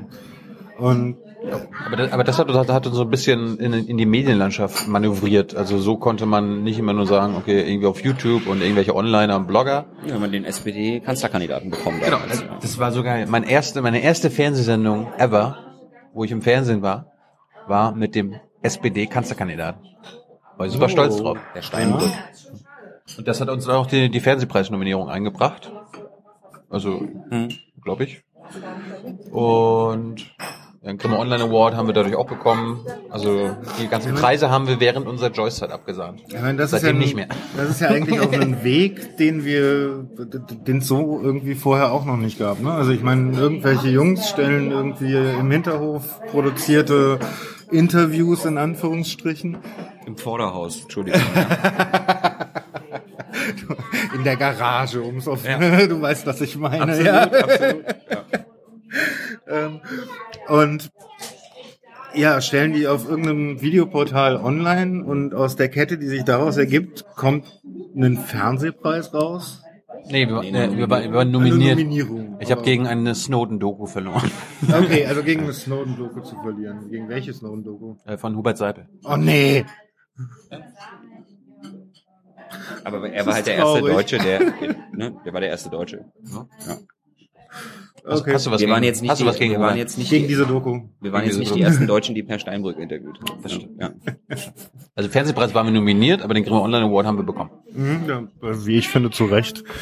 Eigentlich könnte man euch jedes Jahr mit Preisen Wir waren beim Fernsehpreis sogar in der Juryauswahl, ne? Also das ist jetzt, ja. Ja, irgendwie sowas. ja. Also wir haben dann mitgefiebert da beim Fernsehpreis im Studio, ne? Da gab's dann so drei, die drei Nominierten von der Jury. Das war so geil. Ich war Junge Naiv, war gegen Anne Will nominiert und äh, Hubert, Hubert Seipel Snowden-Doku. Ist doch, wie, ist doch geil. Ja, auf jeden Fall. Anne Will hat sich bekommen, aber ich auch nicht. Ähm, jetzt macht ihr diese BBK-Nummer und noch einen Aufwachen-Podcast Den macht Tilo Interviews. mit, den, den Aufwachen-Podcast macht Tilo mit Stefan Schulz. Weil du bist immer nur Gast. ich bin da wirklich nur Gast. Wirklich nur Gast. Ja. Also eigentlich, ja, Ja, das sind die interessantesten Sendungen, wenn du dabei Ah, Dankeschön. Weil du immer, weil du immer den wirtschaftlichen, den Teil erklärst, wo, wo, sagen wir mal, aus meiner Sicht Stefan freidreht. Okay. Ja. Und ähm, das finde ich halt immer sehr, sehr, sehr gut, wenn du dabei bist und das mal wieder auf den Boden bringst und auch die Art und Weise, wie du die Streitereien. ja, ich bin eigentlich gar nicht so. Aber zwischen den beiden muss ich dann immer. Äh, Das ist echt angenehm. Schlicht. Aber hauptsächlich geht's ja hier um Jung und Naiv. Ähm, wie hat sich das von Anfang an für euch finanziert? Ich meine, man muss leben, man muss von was leben. Und äh, Das erste halbe Jahr haben wir es für Umme gemacht. Ja, wir haben es in nur- unserer Freizeit gemacht. Wir haben mal Jobs gehabt. Und äh, dann kam der Fernsehdeal. Dann gab, dann waren wir mal zur Bundestagswahl 2013 von Google gesponsert. mhm. Äh, aber auch nur für einen gewissen Zeitraum. Die wollten, das war damals so, dass die einen Wahlhub gemacht haben, also quasi eine Go-To-Page in Sachen Wahlen. Und da wollten die halt ein bisschen Content haben. Und dann haben die gesagt, was müssen wir dafür tun, äh, damit wir eure Videos einbinden können. Hab gesagt, lasst uns in Ruhe und gebt uns Geld. und die haben gesagt, na cool. Alles ihr habt die Kohle und alles. Das war so No Strings Attached. Da gab es dann auch mehrere Medienjournalisten, haben versucht rauszubekommen, was das denn für eine komische Finanzierungsart war. Aber das war halt wirklich nur. Dieser Stefan Schulz hat, äh, Ja, das, Stefan hat das Schulz recherchiert, ne? versucht, Das rauszubekommen. Der hat damals Ah, bei der okay. FAZ gearbeitet. Ah, okay. Daher, da daher, kennen der wir, daher kennen wir auch Stefan Schulz. Ja. Sehr gut. Und dann, also, wann kamt ihr damit, dass sich das Ganze durch die Hörer finanzieren muss? Äh, Das war, nachdem wir bei Krautreporter gescheitert sind, oder beziehungsweise Krautreporter nicht so funktioniert hat, wie wir uns das vorgestellt haben. Äh, und wir damals dann das mit der BBK angefangen hatten, auch zu filmen und online zu stellen. Dann Und- wurde halt richtig Arbeit. Ne? Vorher waren halt so Interviews, das kannst du halt noch irgendwie so mit für dich du könntest ja theoretisch noch arbeiten nebenbei, ja, wenn du jetzt nur eins machst oder so immer. Aber in dem Moment, wenn du halt anfängst, irgendwie eine Regierungspressekonferenz dreimal die Woche zu dokumentieren, dann musst Ja, du genau. das halt Das mich hauptberuflich total machen. überrascht. Ja. So, aber und, und uns hat überrascht, dass die Leute das gucken, weil ich war halt ein Jahr lang Mitglied und war immer der Überzeugung, warum sollte sich irgendjemand diesen Scheiß angucken? Seibert und Co. Und dann hatten wir das einmal wegen dieser CIA-Foltergeschichte mal gefilmt und die Leute haben das geguckt und dann dachten wir, na gut, dann filmen wir das einfach mal öfter. Das war, ich dachte, Merkel war das erste Mal Film. Ja, das war genau Merkel. Aber da, da waren wir der Meinung, ja, okay, weil Merkel das ist, äh, haben die das geguckt, aber dann, als die CIA-Foltergeschichte rauskam und Seibert und so weiter dabei waren, ähm, haben die Leute das trotzdem geklickt und geguckt und haben gesagt, wir wollen da mehr davon sehen. So dass die wir dann. Regierungskommunikation war ja auch sehr unterhaltsam damals. Ja. Und dann haben wir und, und dann haben wir erst realisiert, ey, dies, das kommt ja nirgendwo, das wird ja nirgendwo online gestellt. Und es wird seit 60 Jahren werden im, im Grunde nur die Protokolle veröffentlicht. Ja, ja gut, und das, was irgendwelche Journalisten da mit rausgenommen Ja, haben. und, genau. äh, ist die halt Kameras laufen ja trotzdem, aber es wird nirgendwo online Aber gestellt. was ernsthaft, da laufen sogar Kameras. Ja, Ja, Es gibt ja einen Stream, also das sind ja alle, alle Hauptstadtjournalisten, ne? also die, die dort Mitglied sind in diesem Verein, sind, keine Ahnung, 900? Ja. ja. Die sind ja nicht immer alle da und hören zu und stellen Fragen, sondern die haben alle einen Zugang zu diesem Stream. Plus, der geht auch noch in alle Ministerien raus, die dort vorne sitzen, die gucken, also das ist, Und warum die, nicht in die Öffentlichkeit? Weil das, ne, das ist ja es ist nicht für die Öffentlichkeit bestimmt, okay? Das Egal, ist, es ist ja eine presseöffentliche Veranstaltung. Also du, äh, du darfst sie jetzt nicht live senden, aber du darfst sie ja dokumentieren. Also wir haben ja irgendwie keine Regeln gebogen oder sowas, sondern kannst das Ding ja filmen. Ja gut, ihr und könnt die das meisten, filmen die, und Dinge, nee, nee, es das- filmen ja alle. Die meisten sind halt nur so, dass sie dann halt äh, nur das benutzen, was sie selbst Ah, okay. ne, quasi. Und wir haben gesagt, ja, es ist uns jetzt egal, wir können euch auch zeigen, was die anderen Kollegen. Haben wir ja auch, wir haben ja genauso angefangen. Am Anfang haben wir nur gezeigt, was Thilo dort gefragt hat, genauso wie die anderen. Und dann haben, haben aber die, die Zuschauer haben gefragt, ja, aber was haben denn die Kollegen dann noch gefragt zu dem Mhm. Thema? Also haben wir dann nicht, wie andere sagen, ja, ist uns doch egal, wenn ihr wissen wollt, was bei ZDF ist, dann brauchst du nicht ARD fragen, ja, sondern wir haben halt gesagt, na gut, okay, dann zeigen wir halt die Fragen der anderen Kollegen auch noch. Ist ja eh und äh, dann kam halt die Du filmst anderen. ja so oder so, Ich ne? filme ja sowieso, also ich meine, die Dateien habe ich ja eh da, dann kann ich sie auch hochladen. Ja. Mhm. Ist ja genug Platz im Internet. Ne? Ja, das ist das Komische, ne? ja, und dann, und dann hat es irgendwann, glaube ich, nach einem halben Jahr angefangen, dass wir das komplett online gestellt haben. Und dann haben wir den Leuten gesagt, okay, da gibt's kein Geschäftsmodell hinter und wenn ihr wollt, dass wir das regelmäßig machen, dann äh, bitte überweist auf dieses Konto. Und dann, und dann hat das mit ähm, dieser Zuschauerfinanzierung angefangen, also diesem Dauer-Crowdfunding, was wir vorher nur punktuell gemacht hatten für irgendwelche Europareisen oder Equipment. Und ich war überrascht. Ich, ich hab, wir haben gesagt, okay, wir machen, versuchen das bis Ende des Jahres irgendwie hinzubekommen, damit da genug Geld reinkommt. Aber glaube ich, nach zwei Monaten hatten wir gemerkt, okay, da kommt jeden Monat genug rum, dass wir dabei davon zumindest leben können. Okay, das ist. Das Also das ist keiner von uns viel. hat eine Immobilienfinanzierung, Ja, eine es jetzt oder ein Auto. Ja, es geht jetzt nicht darum, Aber wir können gerade so unsere Miete zahlen. Also selbst ja. wenn ihr euch daran reich stoßen würdet, so viel es wär's wäre ja sehr auch berechtigt. Es wäre Fände ich, fänd ich auch. Ja, Fänd wir ich sind auch. ja auch, ist ja, wir leben in einer Leistungsgesellschaft und äh, wir leisten ja ziemlich viel. Ja. Also Nein, also ganz ehrlich, äh, wenn man vergleicht, wie denn, wie viele andere dafür kriegen, dass sie sich da den Arsch absitzen und zwei Sätze dazu schreiben und ihr stellt das online, gebt teilweise noch ganz schön viel Kontext mit. Mhm. Mm, Also durch das Rahmenprogramm, was ihr macht, es ist eine ganz andere Form von Arbeiten, eine ganz andere Form von, von Darstellen. Nur eine Frage interessiert mich echt immer am meisten, wenn ich davor sitze und es mir angucke, weil ich kann die meisten Interviews nur in Häppchen sehen und auch die BBKH nur in Häppchen sehen, weil ähm, ansonsten hänge ich unter der Decke, zerkratze sie und klatsche ganz böse auf dem Boden wieder auf vor Wut oder sonst etwas. Du musst die Emotionen rausnehmen. Äh, Kann ich nicht. Kann ich echt nicht. Wie zum Henker könnt ihr das aushalten? Also ich meine, wenn ich da stehen würde und diesen diese teilweise ultra dreisten Lügen. Nee, das ist ja, nee, gelogen wird dann nie. Nein. Da auch- musst du aufpassen. Nein. Wirklich, doch, doch, gelogen wird ganz, ganz selten. Gelogen wird ganz selten. Das ist ja, also was, ich nenne es ja gerne eine Bundespoltering-Konferenz. Poltering ist, gibt's im Deutschen noch nicht das Wort, das ist äh, Amer haben amerikanische Wissenschaftler festgestellt. Äh, das ist der Effekt, der eintritt, wenn du dachtest, dass dir die Wahrheit gesagt wird. Und also nee, es klang nichts falsch, es waren Mhm. keine Fake News quasi, Mhm. aber du merkst im Nachhinein, dass äh, du wurdest an der Nase herumgeführt. Ja. Diese Enttäuschung, die dann entsteht. Ja, aber das ist für mich die ist Lüge. noch, die ist, die ist, die ist höher, als wenn du, als wenn dir komplett ins Gesicht gelogen wird. Ah ja, okay.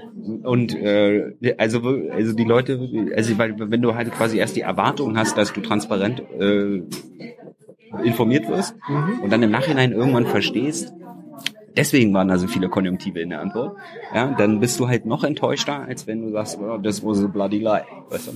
Ah ja, okay, aber für mich fühlt sich das genauso an. Also, Naja, für mich fühlt sich das. Also deine, deine Frage war ja, wie, Wie- wie, gehen wir damit, wie gehen wir Ich würd- ich damit würd um? platzen. Das ist natürlich ich würde sie äh, anschreien. Ich, ha ich habe keine Erwartungshaltung. Ich erwarte nicht, dass ich, ich irgendeine Antwort bekomme, sondern ziehe jedes Mal meinen Stiefel durch und schaue, was passiert und gehe da ohne Erwartung rein, so dass ich da nicht enttäuscht werden kann oder mich da irgendwie noch drüber aufrege. Oder ansonsten, wenn man dann doch mal eine leichte Erwartung hatte und ein bisschen enttäuscht ist, dann hilft ja auch Sarkasmus.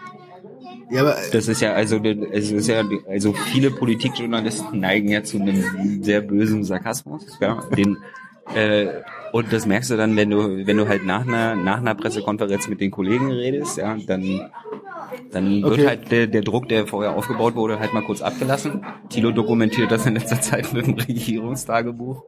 Ja, da beschweren sich Da immer viele, da beschweren sich immer viele Erzähl Leute, warum ich die ganze Zeit so bin. Ja, das ist halt, weil ich gerade aus einer Pressekonferenz mit dem Regierungssprecher gekommen bin. Ja. Da bist du halt einfach grantig, ja? ja? genau, dann, ja, genau. Ja. Aber äh, ja, also äh, erzählt mal da was drüber. Was ist das für eine Idee? Das Regierungstagebuch. Naja, du, Tilo, du musst es erzählen, weil du machst es ja. Tilo ist ja auch das Kamerakind da, weil Ich wollte lernen, wie man, wie man selber mal filmt. Und äh, wir hatten jetzt eine extra Kamera gehabt. Und habe ich zu Tyler gesagt, lass mich das so irgendwie verwenden. Und dann habe ich angefangen, und das machen wir jetzt immer noch, wir fangen erstmal damit an, nach einer BBK äh, drüber zu reden, was an dem den, den Tag passiert ist und gleichzeitig stellen wir mal unsere Kollegen vor, die man sonst auch immer hört, also aber wo man nur die Stimme von kennt, ja. oder den Hinterkopf. Genau. Und dann, ähm, so führen wir das jetzt seit zwei oder drei, vier Wochen führen wir das sofort. Ich glaube, irgendwann sind wir mal durch mit allen regelmäßigen Journalisten, die da sind. Mal schauen, was dann passiert. Aber im Grunde ist das so ein bisschen unser Outlet für, oh, was ist denn heute schon wieder nicht rausgekommen? Mhm. Und äh, gleichzeitig dient das dann, weil ich das Regierungstagebuch immer vor der RecPK veröffentliche, die wir dann abends online stellen, als Teaser für abends die sich die RecPK anzugucken. Obwohl ich von niemandem erwarte, dass er sich eine komplette RecPK anguckt. Das ist ja, wir archivieren das ja quasi nur für die Öffentlichkeit. Ich erwarte nicht, dass, so wie bei einer Interview, wie bei einer Junge, ich folge, einem Interview, dass die Leute sich das angucken. Aber du hast doch bei YouTube die Zahlen, wie viele Leute sich das durchschauen. Ja, ja. Also bei RecPK ist es natürlich weit weniger, weil sie teilweise natürlich auch auf meine, zu meinen Fragen springen. Die hören sich nicht Oder auch, thematisch sich nur Ja. Blöcke, Themenblöcke rein. das ist darum, ich, da, ich kontrolliere das auch gar nicht mehr. Wir wissen nur, dass bei Interviews äh, die Hälfte der Leute, die das Interview anfängt, auch bis zum Ende äh, durchhält. Das ist sensationell. verdammt viel. Und das ist natürlich bei manchen Gästen vielleicht ein bisschen weniger, bei manchen Gästen viel mehr, aber gesagt, weil wir nicht kommerziell sind, ist es mir auch einfach scheißegal. Ich habe, glaube ich, seit einem halben Jahr nicht mehr auf irgendwelche Statistiken geguckt. Natürlich sehe ich, äh, wie viele Views irgendein Video hat und ich habe auch gesehen, dass Und wir äh, ziehen da keine Konsequenzen draus. Also ihr seid schon aus meiner Sicht kommerziell. Jetzt, ne, ohne es, aber ihr, ihr macht ganze es nicht durch Gesellschaft diese ist Ads, kommerziell. durch, durch, durch, also ich meine, ihr, aber da war ja keine ihr also- verdient, ihr seid Profis, ihr verdient damit euer Geld. Aber für euch ist es nicht wichtig, wie wie äh, ja der Social Media Hype Train gerade aussieht Ja. und wo ihr irgendwie euer Programm anpassen müsst, damit mehr Genau. Leute länger durchklicken, genau. sondern dadurch, dass ihr durch die Ihr durch die macht das so, wie wir das wollen und äh, und, und das sind einfach nur die Hörer, die euch finanzieren. Ja. Habt ihr schon mal darüber der nachgedacht, diese. Ads anzu Und- und der anzuschalten? Das muss ich jetzt der auch- Kreml, Ja, ja. okay. Also die Russen sind ja immer. Also egal was, also im Moment, äh, die, seit vier Jahren, wenn gehackt wird, sind es die Russen. Es ist immer APT 192. unsere Konten und fügen da Nullen hin. Also vor allen Dingen sehr, sehr krass, ne, dass diese, dass diese, dass diese Hackergruppe, also die soll aus fünf Leuten bestehen Das ist und ganz schön doof, ne, wenn sie sich die- erwischen lassen. Ja, ja, genau. Und auch komisch, dass irgendwie vor einem Dreivierteljahr so Tools rauskamen, mit dem die NSA alles so aussehen lassen könnte, als wäre es APT 192. Ja, keine, keine Verschwörungstheorien. Nein, sind die kein- nicht bei keiner, Okay, stimmt. Wir sind, äh, ja, obwohl, wir sind hier beim Sendungsbewusstsein. Hier darf verschworen werden. ist auch eine Steuerungstheorie, nicht eine Verschwörungstheorie. Aha. Ja, aber, aber wenn, wenn die, wenn, Okay, äh, was ist denn der Unterschied? Na, Verschwörung ist ja immer so, das ist ja das, also das Wort verschwören, das ist ja schon was Negatives, ne? Du denkst so, ich denk dann immer, wenn bei Verschwörungstheorie, denke ich immer an die Simpsons, wenn die Bösen sich treffen, weißt du? Mhm. sitzen die doch alle am Tisch. Hitler. Stalin, Hitler, Stalin und Mr. Burns und Mhm. wer weiß, weiß ich nicht, wer noch. Und, ja, Cowboy, ja. und, dann- und, und dann, und dann planen die, was die nächstes äh, Böses machen. Ja. Okay. ähm, Aber- Steuerung in Form von. Naja, du, du gehst ja davon aus, dass das gesteuert war. Ah, okay. Ja, okay, okay. Ja? Und da finde ich das Wort Steuerungstheorie irgendwie ist nicht so emotional belastet wie Verschwörungstheorie. Schöner, ja. Darüber muss ich mal nachdenken. Mhm. Ja. Ähm, ähm, jetzt dieses Regierungs... Oh Gott, jetzt bin ich Regierungstagebuch, Das ja. Regierungstagebuch. Das ist aber nur so ein kleines Add-on, äh, hinter die Kulissen der RecPK zu gucken. Ja, Und ich habe keine Ahnung, ich habe keine Ahnung, wie, wie das weitergehen kann. Wir featuren ein bisschen Hans Jessen, ähm, der ja auch durch den Aufwachen-Podcast jetzt ein bisschen Kultstatus erlangt hat. Und der ist neben Tyler die Hauptfigur des Regierungstagebuchs, Mhm. weil ich filme und äh, selten zu sehen bin. Alles aus deiner Sicht zu sehen. Und ich Genau. will eigentlich immer nicht antworten, Ja, weil ich immer durch bin nach einer Rektika. aber das macht das merkt man. das macht das macht's wieder lustig. Also das finden die Leute dann wieder lustig, ne? Ja, äh, habt ihr, also ich meine, klar, ihr guckt euch jetzt nicht die Zahlen an, um irgendwie zu sehen, was sollen wir mehr machen. Nee, andersrum, wir gucken uns natürlich die Zahlen an. Also alleine wenn du schon halt den Videomanager aufmachst bei YouTube, dann siehst du halt ja automatisch Ja, die Zahlen. klar. Aber wir ziehen halt aus diesen Zahlen keine Konsequenzen. Ja? Ja, also es ist halt nicht so, dass wir darüber legen, hm, wie könnten wir jetzt aus 10.000 20.000 machen? Wie könnten wir aus 20 30 aus 30 300 machen? Wenn es uns nur nach Klicks gehen würde, müssten wir eigentlich jede Woche entweder mit Sarah Warnknecht, Frau Petri, Alexander Gauland, Angela Merkel, also mit, nur mit den Promis reden. Ja, dann würde ich euch nicht mehr hören. Genau. Und das will ich halt nicht. Ich will, ich will einfach mit allen möglichen Leuten reden und dann ist mir auch scheißegal, ob irgendein Interview nur 10.000 Views hat und Richard David Precht 500.000. Das ist mir wurscht. Also ich meine, da war ich wirklich beeindruckt bei dem, bei dem Weidel. Nee, Die hatte ich noch nicht. Nee, nee, dann war das äh, Beatrix von Strolch. Oh ja. Trixi. Trixi. Trixi von Strolch.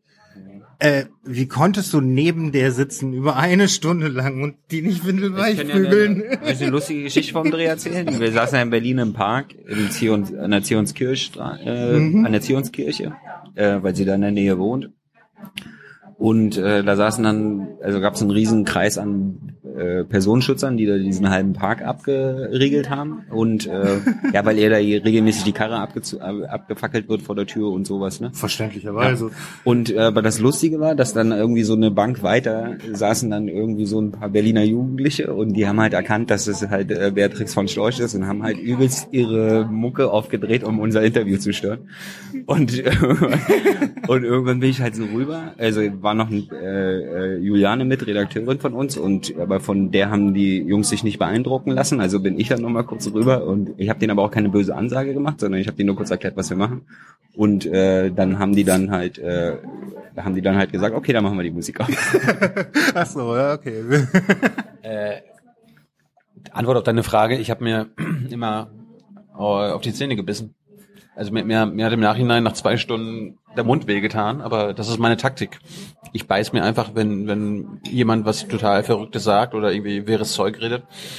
Ich will mich ja nicht anmerken lassen, dass ich das lustig finde, sondern beiß mir da einfach auf, auf die Zähne. Naja, also ich meine, ähm, ansonsten habe ich eine, mittlerweile eine Routine, ähm, dass ich mir das einfach nicht anmerken lasse, sondern immer nur freundlich nicke. Ja, ja. mhm, mhm, mhm. also, äh, selbst, selbst bei den herablassendsten Sprüchen von Steinmeier war das? Nee, ja, halt, stopp, ich komme Den durcheinander. hatten wir noch nicht. Wer ist denn jetzt unser derzeitiger Außen? Gabriel. Gabriel, genau. Jawohl. Gabriel war's. Ey, bei diesen herablassenden Sprüchen, selbst da bist du vergleichsweise ruhig geblieben. Vergleichsweise. Aber nicht ruhig genug. Nicht ruhig genug, aus Nö, deiner Sicht. Aus Produktionssicht. Ey, na gut, im Nachhinein war es eine der geilsten ja Ja. wir gucken uns dann halt danach dann ja immer die Interviews, man, ne, also Nachbesprechung, Mhm. ja, also Blattkritik. Nee, nee, bei Gabriel, wir sind, wir haben im Auto gesessen, wir sind aus dem äh, Restaurant raus, wo wir mit ihm geredet haben, haben im Auto gesessen, was uns jemand ganz Nettes geliehen hat. Und Das waren, war ich. und wir waren einfach nur so, was ist denn jetzt gerade passiert? What the fuck was this? Er ist hoch, also, aber es war auch Absicht, hat sich, weiß ich nicht, ob das hat er sich vorgenommen, ja. Es gibt ja so gerne, also bei manchen kommt es mir so vor, als wenn sie gar nicht gebrieft sind, was gleich passiert. Und bei anderen kommt es mir halt so vor, als wenn sie überbrieft sind und versucht haben, sich eine Taktik vorzunehmen. Aber da scheitert man dann an den Stilmitteln, weil äh, die einzige vernünftige Taktik bei und Naiv ist, ein, Ges- ein, Gespräch, ein Gespräch zu führen. Ja. bleib du selbst. Und ne? halt nicht irgendwie versuchen, äh, Tino der Propaganda zu bezichtigen oder so. Das ist ja, das war also. Äh, äh, Allein deswegen was legendär, Aber- dass der Außenminister, der deutsche Außenminister, der oberste ich schäme Diplomat- mich dafür, dass so jemand Außenminister ist. Hallo, das ist der beliebteste Politiker im Land. Oh Gott. Du musst dich, du musst traurig sein, dass der Scham, jetzt nicht Scham ist auch keine. Kategorie in der Politik. Nee, Scham ist definitiv keine Kategorie in der Politik. Aber naja, also ich meine, es von so einem Wiss, äh, nur von so jemandem vertreten zu werden, ist schon echt. Mm. Weder dulden wir das, noch unterstützen wir das. Dass Menschen durch Drohnen getötet werden. er ist ja einer von den Politikern, die halt auch gerne mal so ein bisschen rumpoltern. Ja, So, so, äußerst. so Basta-mäßig. Mhm. Ne? So. Aber, aber selber erträgt er nichts an der Stelle. Also ich hatte jetzt irgendwie bei diesem, bei diesem, ganz besonders bei diesem Interview das Gefühl, äh, nee, selber verträgt er nichts. Das ist jemand, der gut, wenn er da einfach die Vorwürfe einfach glatt an sich vorbeifliegen hätte lassen, dann wäre er da anders rausgekommen, ja. ja, okay. Aber er, Also der hat, der hat mich schon böse erschüttert. Und da gibt's einige ich war auch Folgen. extrem überrascht. Also ich bin ja dann, ich sitze ja dann, so, oh. ich bin ja, ich bin ja immer mit an der Frontlinie. Ja. Ja, aber dein Und, Blick ist äh, vielleicht der häufiger interessantere, weil den sieht man nicht. Ach, ich bin, mein Gesicht ist ja eh immer sehr nah am Bildschirm der jeweiligen Kamera. Deswegen mein Gesicht. Nein, nein, also man nicht. das meinte ich jetzt nicht, weil du, wirst ja selten aufgenommen, aber man sieht, was Tilo macht, aber was du dann dabei empfindest, oder du bist ja Produzent Ja. im Endeffekt. Ja. Du entscheidest. Es ist natürlich hart in dem Moment, weil Tilo ja keinen Knopf im Ohr hat und man kann ihnen jetzt auch keine Tipps geben oder irgend sowas. Also ich meine, es gibt dann so, so Handzeichen, wie, aber die ignoriert Tilo in der Regel, auch wenn ich ihm irgendwelche Handzeichen gebe. Also daher. Es gibt nur zwei. Also äh, äh, zwei Es- Handzeichen, einmal auf, den, zwei. Auf, den, einfach- auf das Handgelenk tippen für die Uhrzeit. Genau, das heißt, komm mal langsam zum Ende. Ja. Und äh, das andere ist halt Themenwechsel. Äh, Rolling Hands. Genau, diese Rolling Hands.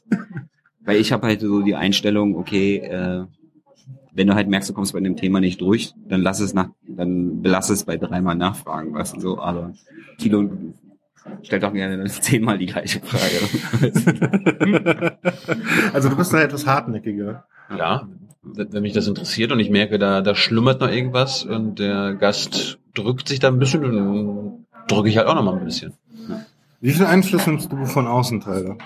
Also wirklich wenig. Nur dieses, nur diese Handzeichen Ja. und äh, Manöverkritik. Also nur wenn ich der Meinung bin, es läuft in irgendeine falsche Richtung, dann versuche ich das irgendwie zu. Aber meistens ist es ja ein Gespräch, es passiert halt einfach. Ne? Von vornherein, also wenn wir zum Beispiel nach äh, Goslar gefahren sind, waren wir in Goslar? Ja, Wir sind nach Goslar gefahren Gabriel, und Gabriel im nach Auto Goslar. haben wir uns dann quasi zwei Stunden lang unterhalten, wie ich es am besten mache. Genau. Und dann überlegt man, dann guckt man halt Interviews von demjenigen vorher, ja, wie argumentiert er, was hat er für eine Rhetorik und so, und dann überlegt man halt, okay, ja, gehst du jetzt gleich rein, ist erstmal ein bisschen nett und so. Das wäre die nächste Frage. Wie bereitet ihr euch auf so ein Interview an Ja, sich gar nicht, vor? ja, also. Also ich meine, äh, wenn du so gerade sagst, du guckst vorher schon mal Interviews vor und so Es weiter. kommt, es kommt auf den Gast an. Also ähm, bei bedeutenden Gästen, Gabriel, da, da bereite ich mich natürlich vor. Nicht, da gucke ich mir keine Interviews an, weil ich ihn kenne. Aber da muss ich mir natürlich äh, dann Topics raussuchen, weil ich dann weiß, okay, ich habe vielleicht eine Dreiviertelstunde nur, auf was konzentriere ich mich? Und wie komme ich dahin? Und Mhm. wie stelle ich die Fragen dann auch noch naiv? Ja, also das ist, das ist, das ist mein, das ist mein, das ist mein größtes Problem ist immer, das, was ich erfragen will, so zu übersetzen, dass es naiv klingt. Was bedeutet naiv? Für dich in dem Fall. Ja, dass der, dass der Gast nicht sofort merkt, wo ich hin will. Beziehungsweise, äh, dass ich dann das äh, zusammenfasse, was ich in meinen vorherigen Folgen bei Jung und Naiv gelernt habe und dann mal schauen, was da rauskommt. Aber ich, ich versuche sie nicht direkt anzugreifen. Mhm.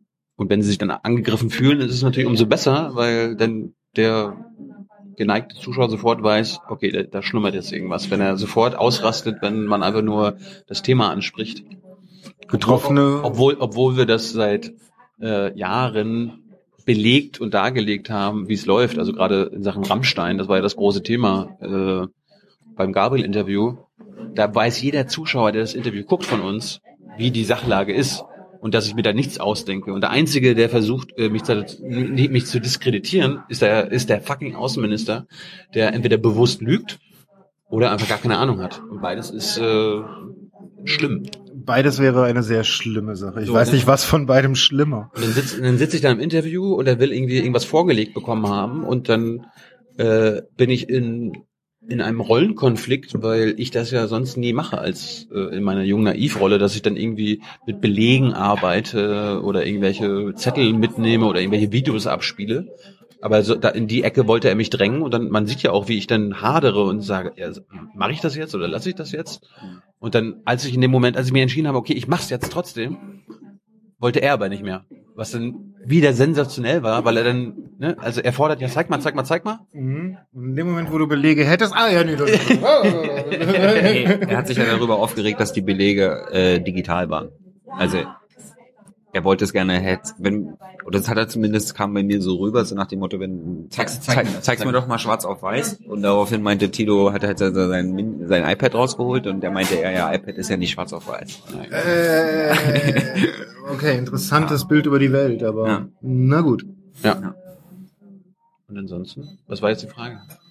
Da sind wir jetzt gerade ganz abgekommen. Ähm, Ja, aber es, es gibt auch, auch vergessen. es gibt aber auch Interviewpartner, wo ich mich gar nicht vorbereite, weil ich ganz genau weiß, okay, richtig da. äh, der, das, das ergibt sich durch das Gespräch.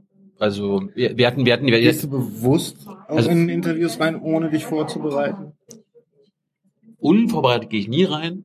Aber zum Beispiel letztes Mal haben wir mit Wolfgang Benz geredet, das ist ein Antisemitismusforscher. Da brauchte ich, habe ich keine, keine Notizen gehabt. Ich habe zwar mein Büchlein mit, wenn ich mir mal zwischendurch was aufschreiben will oder so weiter. Du Klammern zu schließen und so. Ja, aber äh, das Grundgerüst eines Interviews steht ja mittlerweile, dass ich erstmal abfrage, okay, wer bist du überhaupt, äh, dein Werdegang, wie bist du da, dazu hingekommen? Und dann ergibt sich durch das Gespräch automatisch ein Faden. Und äh, da habe ich mittlerweile, glaube ich, ein ganz, gut, ganz, ganz gutes Talent, dass ich das äh, so hinbekomme. Einzige, wo ich mich vorbereite, ist, wenn wir mit, Politikern reden, weil dann kann ich nicht darauf hoffen, dass die einfach ganz frei und ohne irgendwas zu verstecken über sich reden. Und dann muss ich auch, keine Ahnung, wenn wir jetzt, gestern haben wir mit Emmy Zollner von der CSU geredet, dann muss ich mich natürlich vorbereiten, weil ich gucken muss, äh, in welchem Bundestagsausschuss sie arbeitet, wo sie was sagen muss, ja, in welchem Politikbereich und wo sie vielleicht nicht sagen kann und, und so weiter und so fort. Aber in, in der Regel bei, bei Gästen, die fachlich kompetent sind, äh, da bereite ich mich am allerwenigsten vor. Oder jetzt hier mit Gerald Knaus, ja, das ist der Erfinder des Flüchtlingsdeals zwischen Merkel und Erdogan. Ähm, da habe ich mir einfach nur die Grundfakten äh, kurz rausgesucht und dann habe ich gewusst, der kann reden. Und ich habe, ich weiß, wie im Großen und Ganzen das Ding funktioniert. Ich kenne die Regierungssicht und in, das konnte ich. manchen, in manchen Themen steckt man ja auch so dermaßen drin. Aus, dem, wenn aus dem ich- ganz normalen Tagesablauf, dass man jetzt natürlich für, wenn man das jetzt thematisieren will, sich nicht nochmal darauf vorbereiten Ja, muss, okay, weil eigentlich 100 Mal in der man sich sein ganzes Leben so. schon darauf vorbereitet hat. Ja, Ja, das okay, ist halt, verstehe. ja, genau. Verstehe. Ja, und ich, ich finde das so wichtig, dass man, äh, also ich will es immer gut können. Ich kann, ich sag mal so, ich kann, glaube ich, aus fast jedem Interview ein, ein schönes Gespräch machen, ohne dass ich überhaupt irgendwelche Vorbereitungen habe. Hätte ich wahrscheinlich auch mit Gabriel hätte machen können. Aber Okay. ich, ich will dann trotzdem so viel rausholen, wie es geht, weil ich ja nicht weiß, ob ich nochmal ein Interview bekomme. Und Gabriel mir eins ja versprochen hat. Drei. Ich glaub, und ein Bier und ein Bier und Ja. was weiß ich nicht alles, was er noch versprochen hat. Okay. Genau, das hat er mit der Wette angefangen damals. Er hat ne? uns verraten. Stimmt, das hat er in der BBK mit einer Wette angefangen. Er wettet mit mir um ein Bier, dass er, dass ich Unrecht habe mit Rammstein. Ja. Aber er hat die, Hat der National Bird er mal hat ja die gesehen? Vertragsgrundlage, für die Vertragsgrundlage Hast du nicht gesehen? Ich habe ihm National Bird doch äh, geschenkt am Ende. Ja, ja, Ach so, ja, ja, ja. ob er es gesehen hat, weiß ich nicht. Das ist halt genau der Punkt. Ja. Ja, aber Gabriel würde, äh, er würde widersprechen, dass du die Wette gewonnen hast. Weil er natürlich die Fragestellung der Wette so formuliert hat, dass es im Endeffekt, das ist ja, das ist ja quasi, also was lernen Politiker? Die lernen, lernen so zu reden, dass sie erst im Nachhinein entscheiden müssen, was sie damit gemeint haben. Also eigentlich ja, so- das ist halt, ja, und das ist halt dann, wenn du halt mit Gabriel über irgendwas wettest, ja, dann erklärt er halt der danach, ja, das war aber ganz anders gemeint. Ja, ja, Solalisten nenne ich so. Ja. So, ähm, Ja, nee, es ist nicht nur so lala, sondern es ist halt äh, als Politiker, als Politiker einer Richtung Volkspartei auslegen. willst du ja dem kompletten Volk gefallen. Also versuchst du quasi deine Fragen. Also es ist ja wirklich so, wenn du als Politiker in der Partei auf eine gewisse Ebene kommst, dass du gecoacht wirst in dem Bereich. Ja, und was sind denn das für Coachings? Das sind Coachings, Rhetorik-Coachings, ja, wie du halt so redest, dass man dir im Nachhinein keinen Schuh draus äh, Ach du liebes bisschen, aber eigentlich sagst du damit ja dann auch nie wirklich Ja, das was. führt dann Das dazu, ist das Ziel. das ist das Ziel, aber es führt dann, dann natürlich dazu, dass die Politiker dann auch irgendwann nicht mehr unterscheidbar sind und dann, dann entsteht halt so eine Politikverdrossenheit, weil man so sagt, so, ja, bla, bla. Dann gibt's ja auch noch diese Taktik, wenn quasi Tilo eine Frage stellt und mit der Frage eigentlich schon voll ins Herz getroffen hat, dann gibt's da, dann gibt's die Möglichkeit, einfach mal jetzt fünf Minuten zu antworten, so dass äh, so, so dass der Zuhörer am Ende gar nicht mehr weiß, äh, was war denn eigentlich die Frage. Ja, das ist, also es gibt halt so verschiedene Taktiken, um den heißen Brei reden, sich nicht wirklich festlegen, Totlabern. etc., totlabern und sowas, ne? Das, das und machen sie selber. Genau, und das sind halt diese ganzen Taktiken, wo man dann halt irgendwie versuchen oder wo man im Interview halt abwägen muss, wie lange, wie lange lässt, lasse ich den Politiker jetzt laufen quasi, ja, also an der Leine. Und äh, Ich gebe ihnen ja immer ein Ja. Seil. Und das müssen sie sich dann schon selbst um den Hals legen. Schaffen sie in der Regel auch. ja, aber wir sitzen jetzt nie vorher oder wir sitzen jetzt nicht vorher zusammen und sagen, das sind die zehn härtesten Fragen, die man heute dem Außenminister stellen kann. Na, das wäre so Wir wollen, wir wollen, wir wollen auch niemanden fertig machen. Ja. So, ich, ich will wirklich einfach nur von, wollte von Gabriel wissen, ey, jetzt sag doch mal mit Rammstein. Du, keiner äußert sich da in den Medien sonst dazu, ihr werdet dazu nicht befragt, jetzt habe ich hier mal die Chance, mal schauen, was passiert. Ja, ich glaube, sie werden in den Medien auch, oder kommt das nicht vor, weil es halt auch eben nur diese Lala-Antworten gibt. Ich, nee, ich glaube, äh, die allermeisten meiner Kollegen interessieren sich für das Thema nicht. Außer wenn es mal wieder irgendwie gerade irgendwas durch Snowden oder irgendeine Recherche verbunden rausgekommen ist. Also ist das Thema kein aktuelles Thema, weil das ist das Problem am Hauptstadtjournalismus. Ähm, sie sind gefangen in der, in der Tagespolitik, also in den Tagesthemen. Also diese die Sau, die durchs Dorf getrieben wird, die ich Ja. vorhin angesprochen habe. Ja. Das ist halt einmal im Jahr ist vielleicht Rammstein die Sau, aber an den anderen 364 Tagen wirst du angeguckt wie ein Verrückter, wenn du nach Der Rammstein sind fragst. 356 Tage äh, Ja. Flüchtlinge. Da, da kotzen sie sich halt bei uns ab, weil wir unberechenbar sind, weil wir manchmal mit Themen um die Ecke kommen, wo die ganz genau wissen, dass das äh, wichtige Themen sind, aber sie einfach nur wissen, okay, die, die normalen Journalisten interessieren sich nicht dafür. Also das ist halt was, was mir so auffällt in der Medienlandschaft. Es wird immer über die Themen gesprochen, die am wenigsten Menschen angehen. Und die Themen, wo die ganz viele Menschen angehen, da wird drumherum herum laviert. Also von Dieselskandal bis sonst was. Und wir reden irgendwie seit anderthalb Jahren über 40.000 Flüchtlinge. Äh, wir reden irgendwie über 20.000 äh, mehr Menschen, die jedes Jahr sterben, weil da Diesel durch die Städte poltern an Tagen, wo sie das am besten nicht tun sollten. Ja, willst du jetzt unsere deutsche Autoindustrie gefährden? Ja, die ist doch eh schon am Boden. Denk doch mal einer an die Kinder. Achso, Entschuldigung, zu früh. ja, zu früh. Das wäre beim Schutzpflanzen. Ja, genau. Also solche bescheuerten Ideen. Ich meine, irgendwie, wie, wie kann, ich frage mich, was man dagegen tun kann, außer es darzustellen, wie ihr das tut. Ja, indem wir auch diese äh, Sachen thematisieren und einfach äh, hartnäckig äh, das weitermachen. Ja, wir suchen uns halt unsere Themen aus. Also als Thilo mit äh, Frauke Petri damals AfD gesprochen hat, dann Mhm. wusstest du halt, okay, was wollen, worüber wollen die reden? Über Flüchtlinge und über Grenzen. Mhm. Das heißt, was, was heißt, was machen wir? Wir reden einfach über alles andere. Habt ihr sie abgewürgt, ne? Ja, ja, nicht abgewürgt, aber dann einfach keine Nachfrage stellen zu dem Thema. Ja, das dann einfach immer, wenn sie Themen- gesprochen hat, habe ich, hab ich weitergemacht. Themenwechsel. Ja. Okay, alles klar. Okay, ja, Frauke, wir wissen Bescheid. Themenwechsel. Was, was, wie findest du eigentlich Schwule? Also, Oh. Ich meine, okay. Find sie nicht so gut. ja, klar. Oder Drogen. Aber als, als, als, als Toxikologin kann man leider keine sagen. Ahnung. also ich meine, man wird, wird man zum Zyniker, wenn man diesen Beruf macht? Nee. Nee, nicht, nee, nicht zwingend. Also, äh, glaube ich, mit Zynismus kämen wir nicht weiter. Aber ich nehme das alles nicht ernst. Das heißt natürlich nicht, dass wir nicht ab und zu mal zynische Kommentare oder ein bisschen Sarkasmus an den Tag legen, aber das ist jetzt nicht so, dass... Das ist das äh, doch raus. Ja. Also I Ironie und Sarkasmus sind unsere Outlets. Und ansonsten, nee, Zynismus, das ist genau das, was du in der Kommentarspalte findest. Oder Hass, ja. Aber nee, in die, in die Richtung will ich gar nicht gehen. Das habe ich auch früh gelernt. Also Ja. Zynismus bringt niemandem weiter. zynisch heißt ja auch, dass du der Meinung bist, dass man gar nichts mehr ändern Und, kann. und du hast resigniert. Und Resignation ist äh, für mich das allerletzte. Also dann lieber fighting the good fight, egal wie, wie, wie, wie schwer das ist. Weil sonst hätte ich ja keine Motivation mehr. Ja. Okay. Sis- Sisyphus ist unser Vorbild. Jeden, jeden Sisyphus Tag, jeden Tag den Stein, den Berg. Oh. Und mit- mittler- mittlerweile, äh, früher haben sie uns versucht, aus der BBK raus, rauszukicken und mittlerweile bin ich der Meinung, nach drei Jahren oder vier Jahren haben jetzt selbst unsere Kollegen als allerletztes erkannt, okay, er ist da, er geht nicht mehr weg. Auch die Regierungssprecher und die Politiker kennen uns mittlerweile und sie haben anerkannt, er macht da was anderes. Und das ist doch erstmal ganz schön.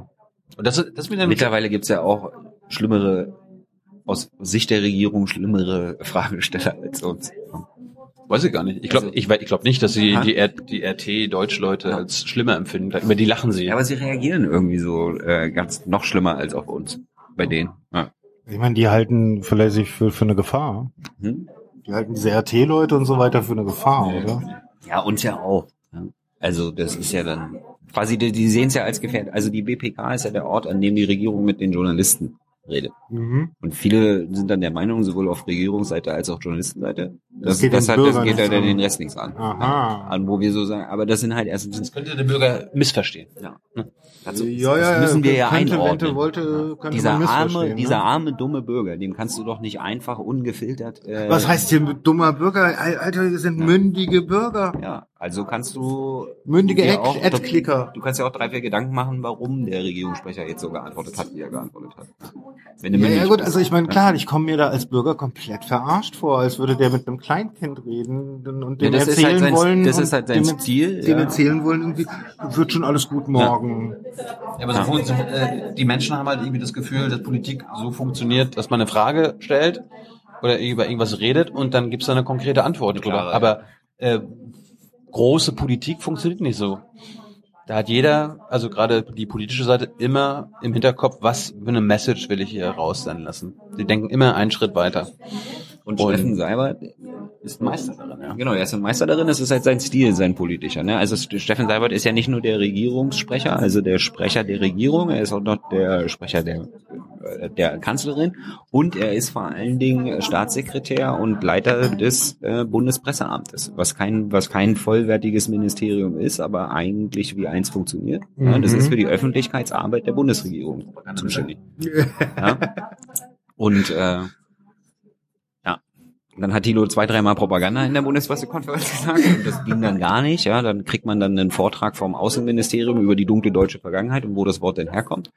Äh, Und, hallo, äh, Propaganda heißt Werbung, Punkt. Ist ja auch und aber wie haben wir es geschafft, dass wir es dann doch mal ab und zu sagen durften, indem wir, äh, indem wir Thomas de Maizière bei einer Bürgerpressekonferenz dabei gefilmt haben, wie er über den Erfolg der Propa seiner Propagandamaßnahmen auf dem Balkan redet. Und zwar genau, genau mit der Wortwahl, die ich gerade getroffen habe. Und in dem Moment haben wir dann so, okay, ab nächste Woche darfst du wieder Propaganda in der Regierungspressekonferenz sagen. Wenn Regierungsmitglieder davon sprechen, ja. Ja, es gibt halt so bestimmte Wörter sind zu bestimmten Zeitpunkten bei bestimmten Themen, also quasi durch die Wahl des Wortes beziehst du ja politisch schon Position. Mhm. Ja? Also wenn du jetzt zum Beispiel, äh, wenn du jetzt das Statement der EU und der Türkei zum Umgang mit der äh, Migrationsfrage als Flüchtlingsdeal bezeichnest, dann ist das ja aus Sicht der Regierung schon Propaganda, dass du Flüchtlingsdeal sagst. Jetzt negativ konnotiert. Ein Deal hört sich schmutzig an. Genau. Mäßigen Sie Ihre Worte, Herr Junge. Das ist der Sinn. Ja. Also ich, ich, ich finde halt immer lustig, das habe ich die Jahre mal gelernt, ich versuche ihre eigenen Begriffe gegen sie zu verwenden. Beziehungsweise mit ihrer eigenen Sprache äh, sie auszukontern. Also zum Beispiel letzte Woche war das beste Beispiel, ging ja, äh, die Türken haben ja in Syrien eingegriffen, völkerrechtswidrig, es ist ein An Angriffskrieg und die Bundesregierung verteidigt das. Erstens versuchen sie sich da total rauszuhalten, das Völkerrecht zu verurteilen, weil natürlich die, ein Deal mit Erdogan es gibt. Man, ne, es gibt ja irgendwelche Absprachen. Und dann gleichzeitig sprechen sie davon, ja, und die Türken haben ja auch legitime Sicherheitsinteressen. Das haben sie immer und immer wieder wiederholt an dem Tag. Und auch die Wochen, die, auch die Wochen zuvor. Kann man halten, was man davon will. Ist falsch. Angriff ist ein Angriff. Aber ich habe dann so mich dann gemeldet, ist mir eingefallen, haben dann auch die Kurden in Nordsyrien legitime Sicherheitsinteressen. Wen interessiert das denn? Also man muss halt, also aus Sicht der Bundesregierung gibt's halt ganz klar die Guten und die Bösen. Also wir sind die Guten, die Wir anderen sind die die Bösen. immer, ja. Wir Also die, egal was wir machen, wir wir sind die die, Guten. genau. Meins gut jedenfalls, ja. Genau, es gibt Äh, halt die Guten und die. Bösen und wenn über die Bösen gesprochen wird, dann äh, formuliert man dann ja unsere hehren westlichen hohen Werte. Ja? Sehr hohe Werte, Genau. ne? Munition und dann, verkaufen. Und ab und zu, ja, jetzt ist jetzt nicht so dauernd, dass wir das jedes Mal machen, aber so ab und zu, wenn dann irgendwie über die Bösen halt wieder gesagt wird, die Bösen sind böse, dann fragen wir halt, ja, aber unsere Verbündeten, die ja eigentlich zu den Guten gehören, die haben doch Nee, das ich- Gleiche oder was Ähnliches gemacht. Lernfrage, ist das dann auch böse? Ich finde diese Lernfragen so super, die du dann immer wieder bringst. Das war jetzt auch dieses, das ist genau dieses Thema, ne? Das ist äh, Lernfrage, ähm, Da, da wird mir auch von Kollegen dann vorgeworfen, dass ich das irgendwie eingeführt habe, so ein Blödsinn und so weiter, wo ich meinte, nein, ich habe das von euch gelernt. ernsthaft? Ja? Ja, Lernfrage ist ein feststehender Begriff dort äh, unter, unter Politik, Hauptstadtjournalisten. Es gibt Verständnisfragen, also einfach nur, okay, Sie haben das jetzt gesagt, können Sie das nochmal erläutern, damit Ich es verstehe? verstehe, ja. Und Lernfragen ist, ich weiß, dass Sie das wissen und auch uns sagen können, also bitte. Mhm. Okay. Das ist also, das sind also so Termini, die da drin waren. Also, Ja, die, oder wenn du bei der eigenen Recherche irgendwo auf, an, an Grenzen gestoßen Aha. bist, ja, und sagst jetzt, okay, ich weiß jetzt hier nicht weiter, aber eigentlich das zuständige Ministerium Erklären müsste mir doch weit- weiterhelfen Ja. können. Und dann stellst du halt eine Lernfrage, wie ist denn das und das in dem und dem? kommt das bei denen dann auch entsprechend an? Also ist das dann auch so, dass es, Also wenn, wenn, ich, wenn, Anders? wenn ich sage Lernfrage, dann, dann schlucken die erstmal, weil sie wissen, okay, er weiß, dass wir das wissen. Das kotzt sie dann auch schon mal an. okay, verstehe. Ja. Verstehe. Äh, Ist ja auch dreckig. ja, ganz, ganz schlimm. Beschmutzt die Bundespressekonferenz. Habt ihr einen Plan, wie lange ihr das noch machen wollt? Nö. Wir haben keine drei, fünf oder zehn Jahrespläne. Sowas gibt's bei uns nicht. Also, ihr lebt von Tag zu Tag. Ich kann mir vorstellen, dass wir das äh, nicht mehr in der Frequenz machen können, weil wir vielleicht auch ein paar andere Projekte mal ab und zu machen. Aber ich will das. Mein Ziel ist, ich mache das so lange, wir stellen das so lange alles online, bis die öffentlich-rechtlichen damit anfangen, das automatisch zu machen, weil sie eh da sind und eh das äh, äh, filmen. Das heißt, sie, die bräuchten nur das Material, was Das sie jeden Tag, genau wie wir filmen, von sich aus online stellen. Warum macht Phoenix das nicht? Und so? Ja, warum werden die ganzen Interviews, die sie machen, über Stunden hinweg nicht online gestellt? All der ganze Kram, Weil wird es alles von uns ist, allen weil es bezahlt. peinlich ist. Also, Ja, vielleicht, weil man dann auch sehen könnte, Nee, wie manche genau, arbeiten. ja, ja, klar. Ja, aber es gibt ja teilweise, es ist ja teilweise auch gesetzlich geregelt, dass sie es dann nicht dürfen. Das hat was mit den Rechten zu tun und sonst irgendwas. Aber da könnte man dann ja auch eine Diskussion darüber öffentlich führen, ob diese Regelungen überhaupt bezahlt, äh, zeitgemäß sind. Ja, Emma Wenn man, sich, wenn man sich zum Beispiel anguckt, dass die BBC zum Beispiel einfach mal ihre komplettes Archiv auf YouTube hochgeladen hat. Ja? Einfach nur, um es der Öffentlichkeit zu, online zugänglich und zu machen. selber auch noch auf ihren eigenen Servern online gestellt. Ja, genau. Also du, Und hat, ja, weil sie halt genau. gesagt haben, okay, das ist halt state ja, owned, also kannst gehört's ja Ja. allen. Also ich meine, und das öffentlich-rechtliche äh, zahlen ja auch alle unseren Haushaltsbeitrag und äh, Ja, aber da, da müssen ja noch die Privaten geschützt werden, deshalb muss es nach sieben Tagen wieder depubliziert werden. ja, genau. Aber man kann sich halt irgendwie meiner Meinung nach ich verstehe, warum, also dass das der Grund ist, warum ihr das depubliziert nach sieben Tagen, aber ich verstehe nicht, warum ihr keine öffentliche Diskussion darüber anfangt, das zu ändern. Ja.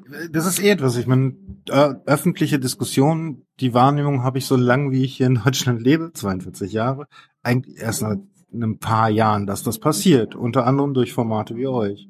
Ansonsten war das mir Berichterstattung, Druckbetankung in der Richtung und ähm, du hast zu meinen, was wir dir sagen. Und jetzt kann man, äh, es, es gibt mehr Möglichkeit zu Es gab hinterfragen. halt ein großes Narrativ. Ja, also ich meine, äh, hatte, das hat schon einen Grund, wenn sich Regierungssprecher verabschieden und sich äh, in dem letzten Satz, äh, also in der BBK, äh, bedanken für die Zusammenarbeit. Okay, welchen? Welcher Regierungssprecher?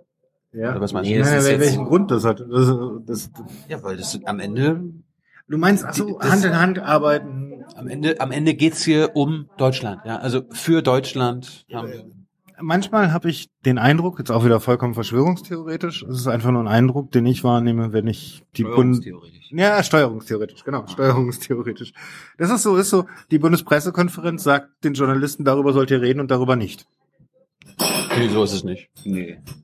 Definitiv nicht. Also die Bundespressekonferenz ist ja auch ein total wilde, ist, ist deutsches Vereinsrecht, ja. Also da sind so viele einzelne Journalisten, die machen alle, was sie wollen. Ja. Das Ich meine- Einzige, worauf sie sich einigen konnten, ist, dass sie sich äh, Montag, Mittwoch und Freitag mit der Regierung treffen. Nein, nein, ich meine jetzt nicht in Form von, okay, also wir sagen euch jetzt, was ihr, was ihr wirklich sagen müsst, sondern allein durch die Art von Wording, die Art von, von Naja, Steuerung. Im Endeffekt gucken, äh, wer, wer, wer, wer steuert ein Medium, der Besitzer des Mediums steuert per Definition dieses Medium. Ja. Und wenn du halt dann irgendwie eine andere Meinung hast, dann musst du halt bei einem anderen Medium arbeiten oder aber wir haben halt unser Medium und deswegen können wir uns halt unsere eigene Meinung Nee, das leisten. meine ich nicht. Sondern, dass allein wie der Regierungssprecher Seibert bestimmte Themen umschifft, Mhm. dafür sorgt, dass diese Themen nicht in der Medienlandschaft auftauchen. Ja, sie wir sind dann natürlich schwerer darstellbar.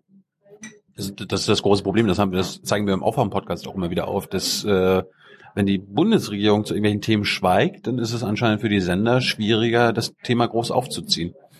Christa, du hast ja zum Beispiel nicht mal einen O-Ton dann Genau, davon oder sowas. O-Töne, du äh, bekommst nur Schweigen und die sind sicher halt so blöd wie wir, einfach nur, Also wenn, obwohl ich weiß, dass da nichts kommt, ich immer wieder nachfrage. Ja? also wenn Steffen Seibert zu einem Thema befragt wird, von dem man nicht will, dass es in den Medienzirkus kommt, dann antwortet er auf die Frage, ohne das Thema selbst in den Mund. Also er benutzt das Wort nicht, sondern er sagt dann das Thema, das wir hier gerade besprechen, das Thema, was Sie angesprochen haben. Er gibt quasi keinen O-Ton zurück. Okay, Ja, auf dann- sowas dann- achten ja. Sie. Da muss, da muss man darauf achten, wenn ich irgendwelche Themen anspreche oder so weiter und äh, dann, oder Völkerrecht sage oder so. Jetzt aktuell frage ich mal gerne nach der völkerrechtlichen Einschätzung äh, in Sachen äh, Türkei. Da kommt dann eine Antwort. Ja, wir haben das, wir haben das noch nicht geprüft. Aber Sie sagen jetzt nicht, wir haben die völkerrechtliche Frage nicht geprüft, sondern wir, wir sagen dazu nichts.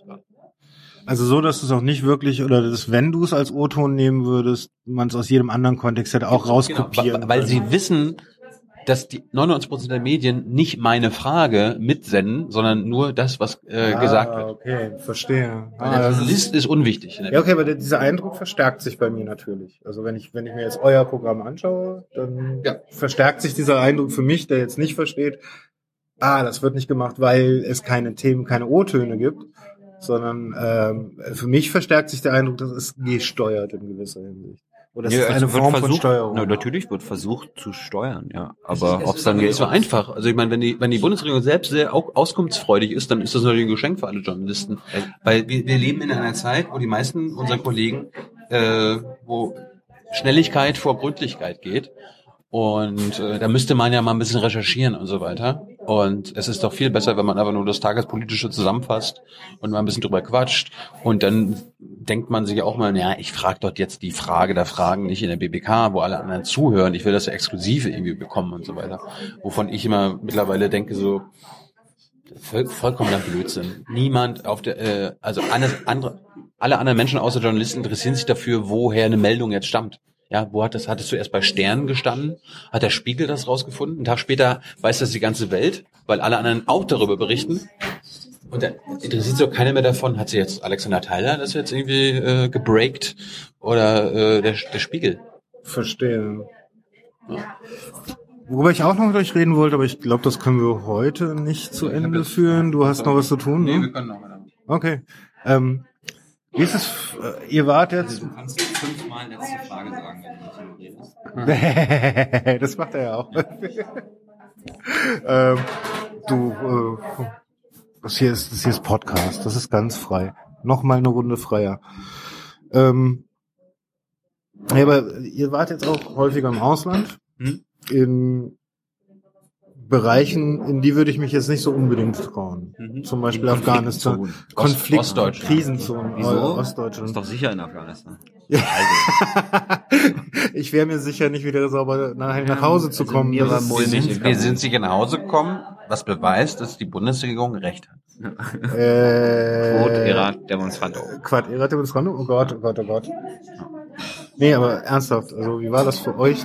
Ihr seid zweimal jetzt, oder? Dreimal? In, in, in Afghanistan waren wir einmal. In Afghanistan wart ihr einmal.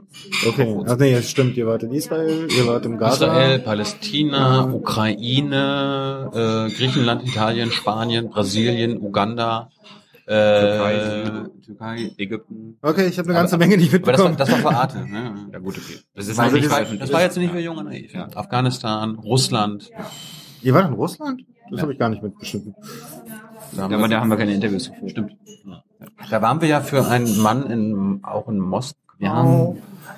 Aber der ist dann kurzfristig krank geworden. Ja. Okay. Amerika noch. Amerika, okay. USA, Äh, andere aber das, Mexiko, ja, andere ihr habt, Krisen, ihr habt andere diese Krisen. Euro, ihr habt einmal In Mexiko ohne Urlaub, ne? Ihr habt einmal diese Euro-Reise gemacht, Mhm. wo es Ja, darum gen- ging, irgendwie genau. Europa Das zur war, zur, das war zur Europawahl. Europawahl und dann haben wir die problematischen Südländer bereist. Mhm, die problematischen Südländer. So hat man sie in der BWK genannt, oder wie? Nee, aber das war ja Mal damals, das war ja damals, das war ja, äh, also das Thema Eurokrise war ein großes Thema zur damaligen Europawahl. Mhm. Und dann gibt's ja die Problemländer im Süden, die wurden jetzt nicht Problemländer Ah, okay, genannt, ja. okay, okay, okay, okay. Das Ich dachte, das war jetzt ein Zitat. Also, Griechenland ist natürlich aus Sicht von Wolfgang Schäuble problematisch. Ja, ja, ja. Ja. Genau. Nicht so wettbewerbsfähig, wie wir das gerne hätten. Ja, genau. ja, problematisch. Wo das links. wohl herkommt. Ja. Ähm, Was war deine Frage? Wie man ja, diese Europareise habt ihr gemacht? Äh, Das war, glaube ich, eure erste große, Genau. große Reisetour als mit Nee, Ukraine war Ukraine war vorher. Ukraine war die erste Auslandstour. Das war damals März 2014, ne?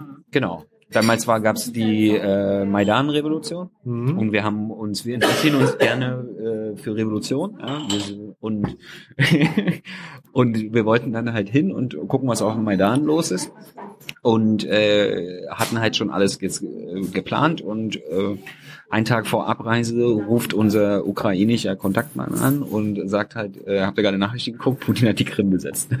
Und Ah wir, ja, das und wir die- und wir so äh, wir so äh, äh, Jetzt ist recht. jetzt erst recht irgendwie, aber geht's überhaupt? Und dann hatte der äh, Maxim Eristavi heißt er, hat halt vorgeschlagen, ja lass mal zwei Tage warten, mal gucken, ob er auf der Krim bleibt quasi oder ob er direkt durchmarschiert nach äh, Kiew. Okay, verstehe. Und äh, als er, dann sind sie ja erstmal auf der Krim geblieben. Ja, also Ostukraine kam Mhm. erst ein paar Monate später.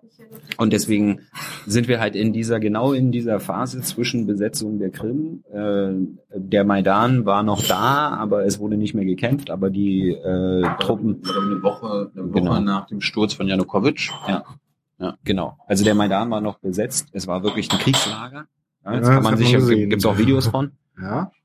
Das ist halt irgendwie, als wenn irgendwie so eine Zweite Weltkrieg-Partisaneinheit unter den Linden campt. Weißt du, so, so ungefähr kam das äh, kam bei mir an. Ja. Wie ging's euch da, als ihr da wart? Gut. Gut.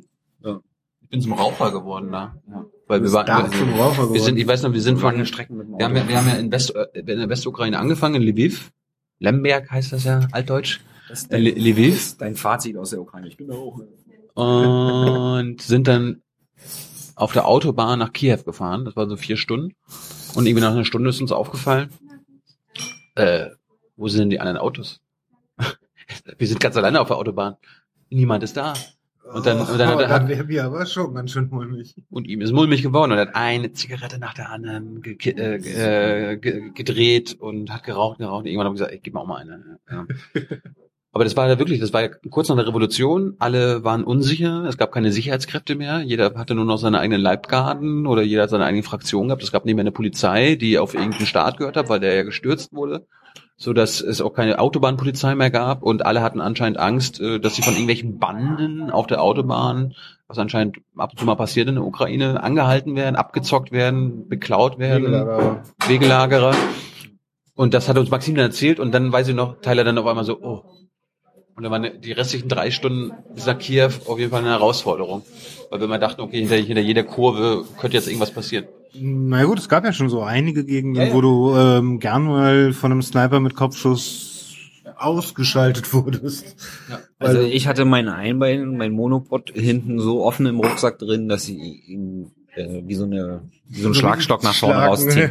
Ja. okay. Wir haben, haben wir nicht auch Erfahrung gemacht mit äh, Polizisten in der Ukraine? Ja, mit Polizisten, ja, aber das war jetzt nur so dieses übliche, äh, wenn man halt versucht, wenn versucht wird, einen dazu zu überreden, äh, den Polizisten zu korrumpieren, damit er, damit man weiterfahren kann. Ja, wir haben ein bisschen was über die Korruption in der Ukraine gelernt.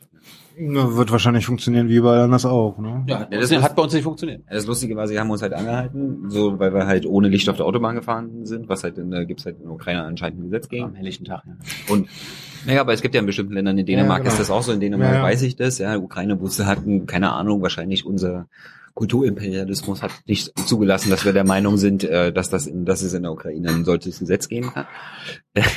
Und äh, also die haben uns dann berechtigterweise angehalten und haben dann aber halt äh, versucht, dass wir sie schmieren quasi, damit sie uns wieder fahren lassen. Und wir haben halt darauf bestanden, dass sie den offiziellen Weg gehen, also und quasi Fahrzeugpapiere hingelegt. Ne, können, ja, machen Sie doch. Okay, alles klar. Ja, wir sehen ein, dass wir einen Fehler gemacht haben. Nehmen Sie den Aufgang, äh, äh, nehmen Sie den Vorgang auf und äh, schicken uns die Sachen halt zu. Ja, Hä, so, wie? so wie Was? das halt so üblich ist. Ja, wir kommen dann wahrscheinlich Post aus Flensburg ne, und wird dann weitergeleitet. Ähm, die irgendwann nach einer, nach einer fast einer halben Stunde haben sie uns dann halt einfach gehen lassen. Und, Keiner wusste, wie das wirklich geht. und uns kam auch nie Post aus Das ist, das ist das Problem, jeweils damals gewesen, hat uns, haben wir dann gelernt, dass die Polizisten anders als in Deutschland, in der Ukraine, nicht Geld abklopfen können den Leuten, also fürs Schnellfahren oder so weiter. Mhm. Und an, in Deutschland geht das, glaube ich. Ja, du kannst dein Bußgeld direkt vor Ort zahlen. Nee, manchmal wirst du festgehalten, dass du das Bußgeld direkt zahlen musst. Wenn du Ausländer bist, kannst du von der Polizei festgehalten werden. Mhm. So, siehst. Und das konnten die in der Ukraine nicht, darum Mhm. musste immer der Gerichtsweg gegangen werden und das haben die natürlich, darauf haben die keinen Bock gehabt, so dass die immer dachten, okay, gib mir mal 10 Euro und dann kannst du weiterfahren. Mhm. Und wir haben das einfach nur durchgezogen. Also Maxim hat uns gesagt, macht einfach gar nichts, bleibt einfach ruhig. Und dann habe ich ja die ganze Zeit nur da gesessen und meinte so, naja, was immer sie sagen. Mhm, ja. Also die, eine ursprüngliche Frage war die, ja, sagen die sagen ja nicht, jetzt äh, gib uns mal Geld. Das ist, äh, das bleibt unausgesprochen. Eine ursprüngliche Frage war ja, wie man sich im Ausland fühlt. Wir haben Mhm. natürlich immer, damit man eben von solchen Situationen nicht total geschockt ist, und dann haben wir halt immer einen lokalen Kontakt. Der halt, also einen Also, Übersetzer, einen Fixer, einen Stringer, Fixer, wie man das, ja, genau. Ne?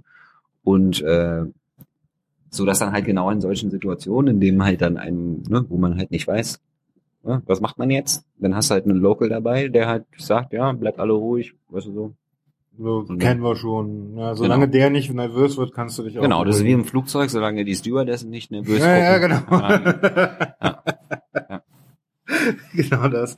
Ähm, Und wenn der Fixer dann auch wirklich sagt, hier, also ihr habt fünf Minuten und dann sind wir hier wieder weg, ja, weil du halt in der Nähe von der syrischen Grenze halt mal ein paar Drehaufnahmen machst, weißt du so, dann, dann, Okay. äh, dann glaubst du ihm das halt einfach und dann, ne, dann gehst du halt raus, machst schnell deinen Bild, deinen, deinen Spruch und dann bist du wieder weg, weißt du. Ja. also, Ja. Aber also ich hätte mich zum Beispiel nie getraut, nach Afghanistan zu gehen. Ist Aber auch ist, ist sicher? Hä? Glaubst du deine Regierung nicht? Das ist da nicht sicher. Nee, der glaube ich da in der Hinsicht gar kein Wort, weil die verkauft die Munition, die da draufgeschmissen wird. Also das habe ich nicht gewusst. Also wir sind ja nach Afghanistan gefahren und haben erst die Bundeswehr im Norden besucht. Und äh, die haben uns ein schönes Rahmenprogramm geboten, was halt die Bundeswehr dort macht. Und wir haben uns aber auch gewünscht, dass wir halt mal äh, in die Stadt rausfahren können, weil das war halt Masai Sharif. Da ist so eine ganz berühmte blaue Moschee. Ja, und wir wollten die halt sehen. Und äh, dann gab es einen Tag vorher in der Stadt einen äh, gezielten Anschlag mit einer Magnetbombe auf einen Warlord, äh, ungefähr Luftlinie 200 Meter von dieser Moschee entfernt. Na toll. Und daraufhin äh, gab es dann so Diskussionen, ob wir jetzt nur noch raus dürfen oder nicht. Und das Lustige war, dass die Soldaten sich sehr dafür eingesetzt haben, dass wir raus dürfen, weil sie nämlich selber mal raus wollten. Ja, genau. Äh, d- d- Ja. Wie, wieso haben wir eine Armee da rumhängen oder Soldaten da rumhängen, die einfach, ja, einfach nur vor Ort sind? Ja, weil wir den Terror bekämpfen. Ah, Ja. der kommt daher. Ja, Krieg gegen den Terror. Copyright 2011. Aha. 2001? 2001, oh krass. Bündnistreue. Bündnistreue. Ja, das- Wem denn gegenüber? Den USA und der NATO. Also quasi der USA. Ja, aber wollten wir nicht irgendwie keine Kriegswaffen mehr an die Leute liefern, die in Syrien beteiligt sind? Ist das nicht auch die USA? Ja, wir versuchen ja gerade herauszufinden, dass Jemen, du meinst Jemen. ah, Jemen, ja. Jemen war das, Jemen war das. Ja. Ja, die sind ja, die sind ja offenbar nach Wording der Bundesregierung nicht unmittelbar am Jemenkrieg beteiligt. Was sie aber sind. Aber ähm, sie gehören anscheinend nicht unmittelbar zur saudischen Allianz. Die Amis äh, im Jemen machen halt separat Also Drohnenangriffe das wie und Navy Seals Einsätze. Das ist wie mit der Riester-Förderung, gibt's mittelbar und unmittelbar. ja, also, ja. Ah ja, über Ja. drei Ecken gespielt. Genau. Dann, Das also, ist bei den Amis aber äh, gar keine Frage, dass es direkt unmittelbar, äh, dass sie da sind. Also es gibt der, äh, Bernie Sanders versucht gerade im Senat äh, zu erzwingen, dass die zurückkommen. Ja, also selbst in, Amer in der amerikanischen Politik ist das äh, klar, dass die Amis einen Krieg führen. Außer für die Bundesregierung. Aber wir waren bei Afghanistan. Genau, eigentlich waren wir bei Afghanistan und sind ein bisschen abgeschwiffen. Ähm, aber, Aber tun die da wirklich, auch seit 16 Jahren. ja, 17 mittlerweile. 17, stimmt. Und ähm, aber die- wie war das für euch? Was, was für ein, also ich hätte Todesangst dort. Na, Todesangst ist das jetzt nicht. Also man hat halt Respekt. Also mir war mulmig. Also ich war jetzt schon, also wir waren zur, Kabul war schlimmer. wir Ne? waren zum, zur letzten Gaza-Krieg waren wir in Israel und auch an der Grenze zu Mhm. Gaza. Wir waren in der Ukraine. Wir waren also kurz davor in Ägypten, Militärdiktatur. Und äh, das ist halt aber trotzdem, Afghanistan ist nochmal, da ist mir mulmig gewesen. Also dieses im Norden, im, bei der Bundeswehr im Norden eigentlich nicht so. Also auch die Geschichte da mit dieser Magnetbombe, das war halt ein gezielter Anschlag auf diesen einen Typen. Ja? Also da haben wir uns jetzt nicht so eine Sorgen gemacht, dass die jetzt morgen auf uns warten. Aber in Kabul war es gruselig. Also Kabul ist halt, äh, da hast du diese Green Zone in der Innenstadt, diese Hoch, dieser Hochsicherheitstrakt quasi, der, die, der das Regierungsviertel. Ich kenne Kabul nicht. Ja, du hast halt in, den, das Regierungsviertel ist halt ein Hochsicherheitstrakt und Mhm. wird halt Green Zone genannt. Und dann gibt's halt so die rund um die Yellow Green Zone, Zone, ne? Und dann, wenn Red du da in Zone, dieser Orange Yellow Zone. genau, wenn du in dieser Yellow Zone, äh, da war unsere Unterkunft. Und das ist halt so eine Straße, wo halt jede, also die Leute, die sich's leisten können, haben ihr Haus zu einer Festung umgebaut. Und zwar sprich, also buchstäblich zu einer Festung umgebaut. Fünf Meter hohe Sandsack befestigte Stahlwände, äh, mindestens zwei Leute sichtbar mit einer vollautomatischen Waffe im Anschlag vor Das der Tür. Weißt du, so. 16 Jahren ist da Ja. Trubel, ne? Genau. Nee. Seit, neun, seit Ende der 70er. Seit Ende der 70er. Seitdem die Sowjets einmarschiert sind, ist Krieg. also Ach echt? Ja klar. Oh Die haben krass. sich aber nur abgewechselt. Also nachdem die Sowjets 89 raus sind, gab es dann die Mujahideen, da gab es einen Bürgerkrieg. Und 2001 äh, haben dann haben wir übernommen. es, gibt, es gibt auch Afghanen, die, Unsere Verbündeten. es gibt auch Afghanen, die noch weiter zurückrechnen und die irgendwas von Anfang des 19. Jahrhunderts von britischen, britischen und so. Besatzungsmächten Ja, okay. und so, ne? Also es ist halt eigentlich viel, ist natürlich Spätfolgen von Kolonialismus einfach. Also Mhm. Wenn du halt irgendwo als Schutzmacher abziehst und dann der Meinung bist, so jetzt vertragt euch mal. Weißt du, so. hier ist übrigens die Grenze. Also, ich mein, Wollen wir mal eine Raucherpause machen? Rauchst du? ja, ich rauche und wir machen wir mal eine Pause, okay. So, da waren wir kurz eine rauchen, haben noch was getrunken und wir waren. Vorschlag. Ja, genau. Und äh, das, das zuletzt hatten wir gesprochen über Afghanistan. Schönes Land. Ja, gruselig. Also schön gruselig, jetzt geht man näher drauf ein. Was, Nee, ist, es der, ist halt was ist der schöne Teil gewesen? Dass es da Deutsch-Afghanen gibt, die keine, also die nichts mit Militär zu tun haben, die da das Land aufbauen. Also ich meine, das war die schönste Folge, die wir, glaube ich, gemacht haben, war die letzte mit im, im afghanischen Kanzleramt. Ja? Also im Administration Office of the President, also von Rani, äh, gibt's halt den, der Kanzleramtschef ist ein Deutscher. Beziehungsweise Mhm. einer, der, ein Afghane, der 20 Jahre in Deutschland gelebt hat, fließend Deutsch spricht und auch ein deutsches Team, eine deutsche Clique, wie sie da sagen, ähm, als Team hat. Und Der German weil die, weil wir die zufällig äh, in, in Kabul getroffen haben, ähm, hat sich da eine Verbindung aufgebaut, die wir dann äh, gewusst haben zu nutzen. Und Also das war kein geplantes Interview. War aus Deutschland geplant. nee, ich habe nee, gar nichts. Das Einzige, was ich aus Deutschland aus geplant habe, war, was wir mit der Bundeswehr machen. Und was ich in Kabul mache, war up in the air. Da konnten- Bonus. Bonus. Kabul war Bonus. Unser Ziel war eigentlich Bundeswehr in Masai Sharif. Aha. Und dann haben wir gesagt, natürlich du kannst natürlich nicht nach Afghanistan fahren, ohne nach, in Kabul mal kurz zu versuchen, den Präsidenten zu interviewen. Und ihr habt es geschafft. Nee, den Präsidenten nicht, nee. Nee, die- Okay, wir, haben sehr den, nah dran. wir haben den höchsten Beamten des Presidential Office. Also das ist ja eine Präsidialdemokratie. Keine, Mhm. Deswegen kann man das äh, the Office of the President kann man mit dem Kanzleramt vergleichen. Okay. Und der Head of the Office ist dann der in Deutschland wäre das Der der. Kanzleramtsminister. Ja, Okay, langsam. Okay. Kanzleramtschef ist ja ein Ministerpost. Ist auch Ah, okay. Ich bin da nicht so tief und Ja, Film fest drin. Ich Ja, glaube, Peter da steckt ihr besser Peter drin. Altmaier ist auch ein Bundesminister, aber Mhm. der Kanzleramtschef. Ah, Okay. Okay, und, äh, was hat dich in Afghanistan am meisten überrascht? Also überrascht war ich nicht wirklich, ja, weil also im Endeffekt, was ist, was hört man über, also was einen immer überrascht in Kriegsgebieten ist, dass das zivile Leben weitergeht. Ja, also Af Kabul ist eine Millionenstadt, ja, und besonders durch die Fluchtbewegung vom Land quillt diese Stadt extrem über. Ja. Da werden Favelas an den Berghängen hochgebaut, ja, weil die Landbevölkerung sich auf dem Land unsicher fühlt, deswegen nach Kabul zieht, weil dort die Regierung noch so einigermaßen die Kontrolle hat. Und, und, und tagsüber siehst du halt irgendwie Millionen von Menschen in der Stadt rumwuseln, die infrastrukturell für 500.000 ausgelegt ist. Das heißt also, das ist halt, ja.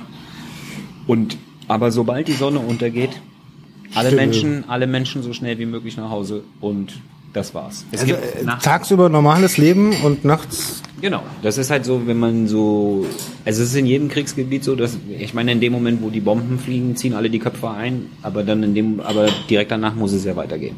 Ja, das heißt also, diese, dieses, der normale Alltag, der in Kriegsgebieten herrscht, das ist, das ist für uns, für uns immer so, also für mich immer sehr, das, das schockt mich.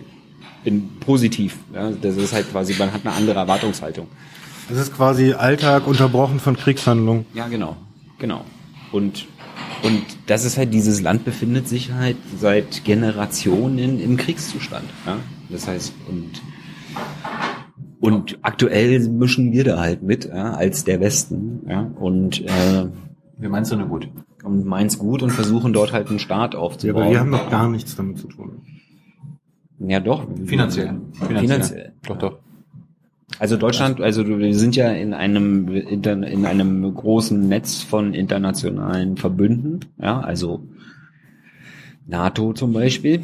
NATO oder NATO?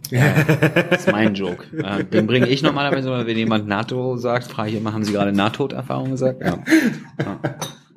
Und und deswegen gibt's halt eine, dann kann ja innerhalb dieser NATO kann ja der Bündnisfall ausgerufen werden und dann Deutschland hat sich halt aufgrund der eigenen kriegerischen Vergangenheit halt lange damit zufrieden gegeben, dann die Rechnung zu bezahlen.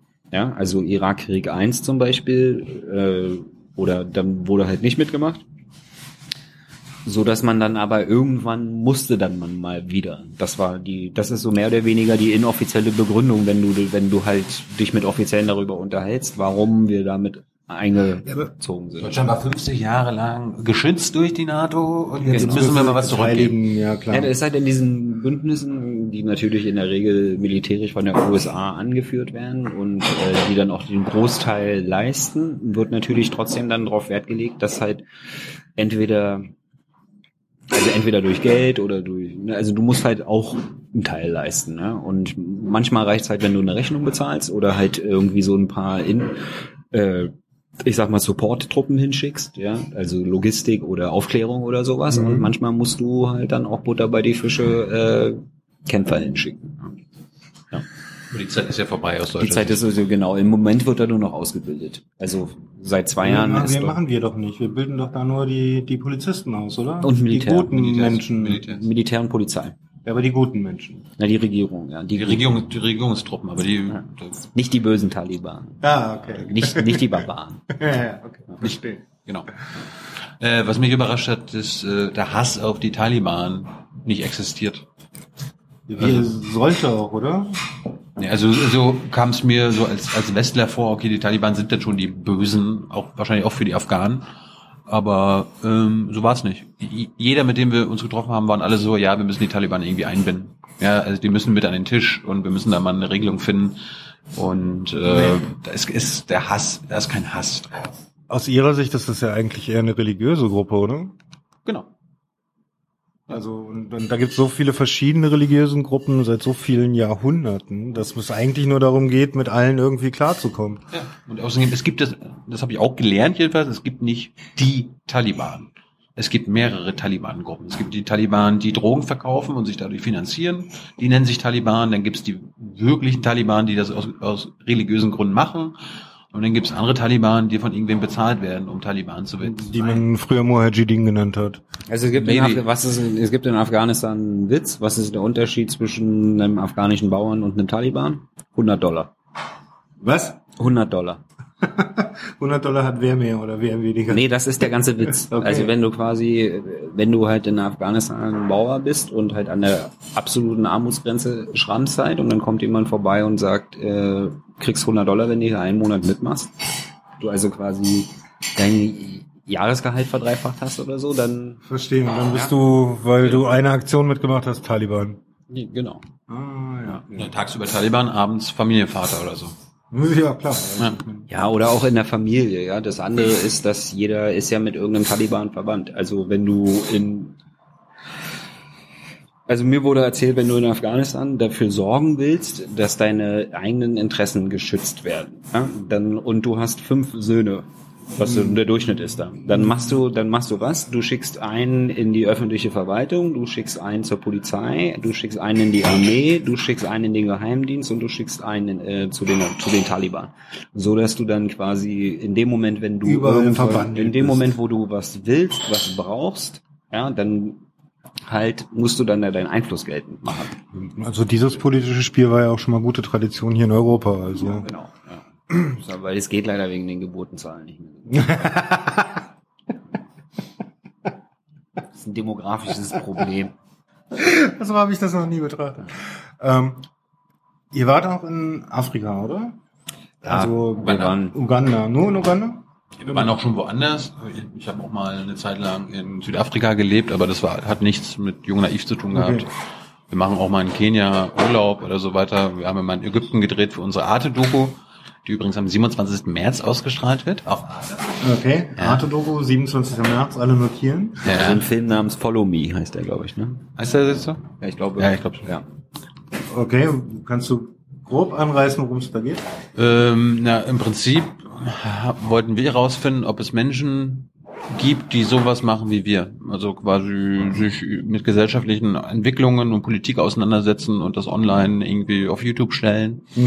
Und natürlich gibt es sowas nicht, was wir machen, aber es gibt äh, ähnliche Sachen. Es geht, geht, geht um Blogger im arabischsprachigen Raum. Vi- Videoblogger, ja. Und wir waren, wir wollten natürlich nicht nach Syrien, aber wir waren in der Türkei, um mit syrischen Flüchtlingen zu reden, äh, die dort was auf die Beine stellen, die äh, über Aleppo und ihre Heimat berichten und äh, Dinge auf die Beine stellen, wo man denkt so, wie kommt man auf die auf die Sachen? Wie kann man irgendwie ein Kriegsgebiet oder eine kaputte Stadt nachbauen an der syrischen Grenze? Also wir waren in äh, Gaziantep auch noch, ähm, eine sehr sehr konservative Stadt im Vergleich zu Istanbul. Danach waren wir in Ägypten, in Kairo, haben dort mit äh, den Menschen geredet, die da Wieso ist in einer Militärdiktatur zu lesen? sagt man nicht. Sagt man nicht. Wie? Ist also aus Sicht der Bundesregierung ist es ja auch keine Militärdiktatur, ja. Äh, Ägypten gerade. Ja, das ist ja ein Partner von uns. Ah, das ja. Migrationspartnerschaft äh, gibt's da ja. Oh, Und, diese, diese Bigotterie geht mir so auf den Sack. wir müssen ja, wir müssen ja auch noch ein bisschen äh, Siemens äh, verkaufen und Waffen dahin geben. Also es ist keine offizielle Militärdiktatur aus deutscher Sicht, für mich aber schon. Und dort haben wir mit Menschen geredet, die entweder ähm, ganz gut damit auskommen, weil sie halt nicht Ziel der der äh, der Regierenden oder des Regimes sind und dann natürlich mit Menschen, die mh, sehr gläubig sind, Moslems sind, ich will sie jetzt nicht als Islamisten bezeichnen, aber die unter dem Regime leiden. Ja, also vor äh, Sisi war ja Mursi an der Macht, die Moslembrüder, ne, Mhm. aus unserer westlicher Sicht alles Terroristen offenbar, oder Sisi-Sicht jedenfalls. Ob das jetzt te alles Terroristen sind, bezweifle ich ganz stark. Die haben auch eine ähm, Also die, mit denen wir uns unterhalten haben, die waren Skater. Ja, ja. Skater-Terroristen. Oh, cool. Skater-Terroristen. Das sind aber das sind einfach sehr gläubige Menschen, ja. Und die haben auch äh, äh, politische Einstellungen und äh, müssen irgendwie im, im Leben klarkommen.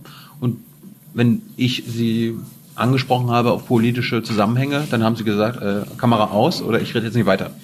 Also das, das stellen wir dann auch im Film dar. Also mein Lieblingszitat aus Ägypten ist There is a place for people who talk about politics and I don't want to go there.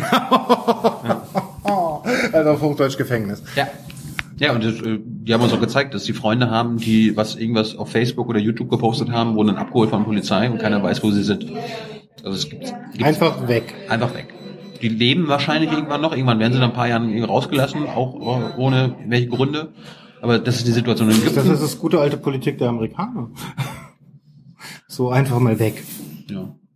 Dann wollten wir noch nach Saudi-Arabien, aber da hat irgendeiner uns das Visa verweigert.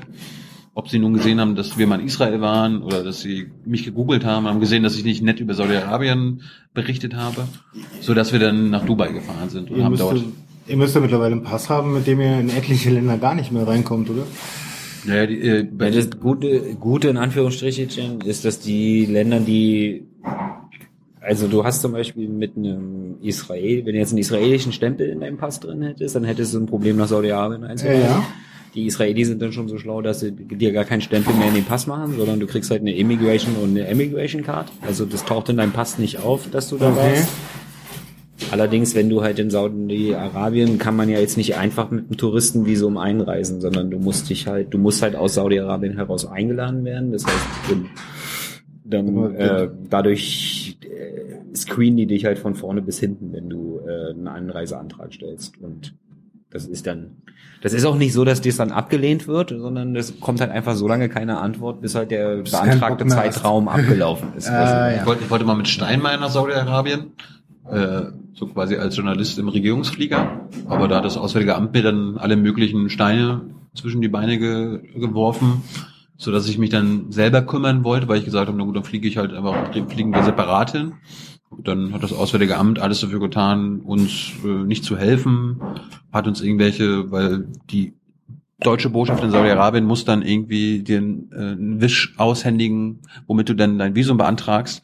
Und dann haben sie uns aus Riyadh irgendwas geschickt auf Deutsch, wo wir das dann abgegeben haben, wo die Saudis dann so meinten, ihr wisst schon, dass sie euch verarscht haben, ne? Also wir müssen das auf Arabisch haben. Wo ich dann so zum Auswärtigen Amt gesagt habe, wollt ihr uns verarschen? Ihr, habt- ihr habt doch ganz genau gewusst, dass die das auf Arabisch brauchen. Ach so, hm, ja, st- stimmt, ja, ja, und so weiter. ja. So dass der, die Reise dann am Ende nicht funktioniert hat. Man sorgt dann immer einfach dafür, dass der ganze Ablauf so verkompliziert wird, dass dann halt wirklich der eigentliche Termin, ne, also Steinmeier war halt zu einem bestimmten Tag da, dass dieser Termin dann einfach um ist. Ja? Und dann, Weil normalerweise, wenn du im Regierungsflieger mitfliegst, dann kümmern die sich um alles. Also dann, du- dann, du- du akkreditierst dich, sagst Bescheid und dann Mhm. gibst du einmal deinen Reisepass ab und äh, dann kümmert sich äh, die Regierung darum, dass die alle, die im Flugzeug sind, auch äh, mitkommen. Visum haben. Genau, aber es wird jetzt nicht so, es wird nicht gesagt, nein, Thilo Jung darf nicht mit, ja, sondern es wird halt einfach so dermaßen kompliziert gemacht, dass Thilo Jung am Ende dann nicht mitfährt. Also wie in jedem guten deutschen Konzern. Stimmt. So stelle ich mir das vor. Ich weiß es nicht. Also ich ja, habe schon einige von Ihnen gesehen. Feierabend. Oh, wie ist Feierabend? Wir müssen so bald Schluss machen. Letzte Frage. Die erste von fünf letzten Fragen. ähm, Ja, wie gesagt, wir waren dann stattdessen in Dubai und haben, das ist so das Media Hub äh, im arabischen Raum. ist, Dubai ist jetzt eigenständig? Gehört doch eigentlich auch zu Saudi Das gehört zu den Vereinigten Arabischen Emiraten. Ah, nee, Vereinigten Arabischen Emiraten. Nee. Ich kenne mich da nicht so gut aus. Das ist ja dieser lose Verbund von Monarchen.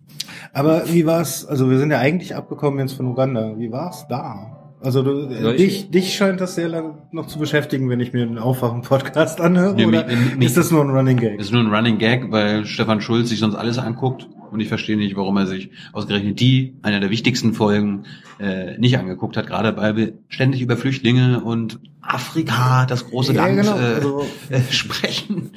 Das ist, ist, ist, Super ist, Folgen gewesen. Ist, ist, ein, ist ein Running Gag. Ja. Ich bin jetzt, das ist nicht die beste Folge ever, weil wir haben daraus quasi im Nachhinein eine, eine kleine Doku geschnitten. Ich habe die geschnitten äh, und da ist dann das rausgekommen, was rausgekommen ist. Aber äh, ich fand das ja gar nicht so schlecht.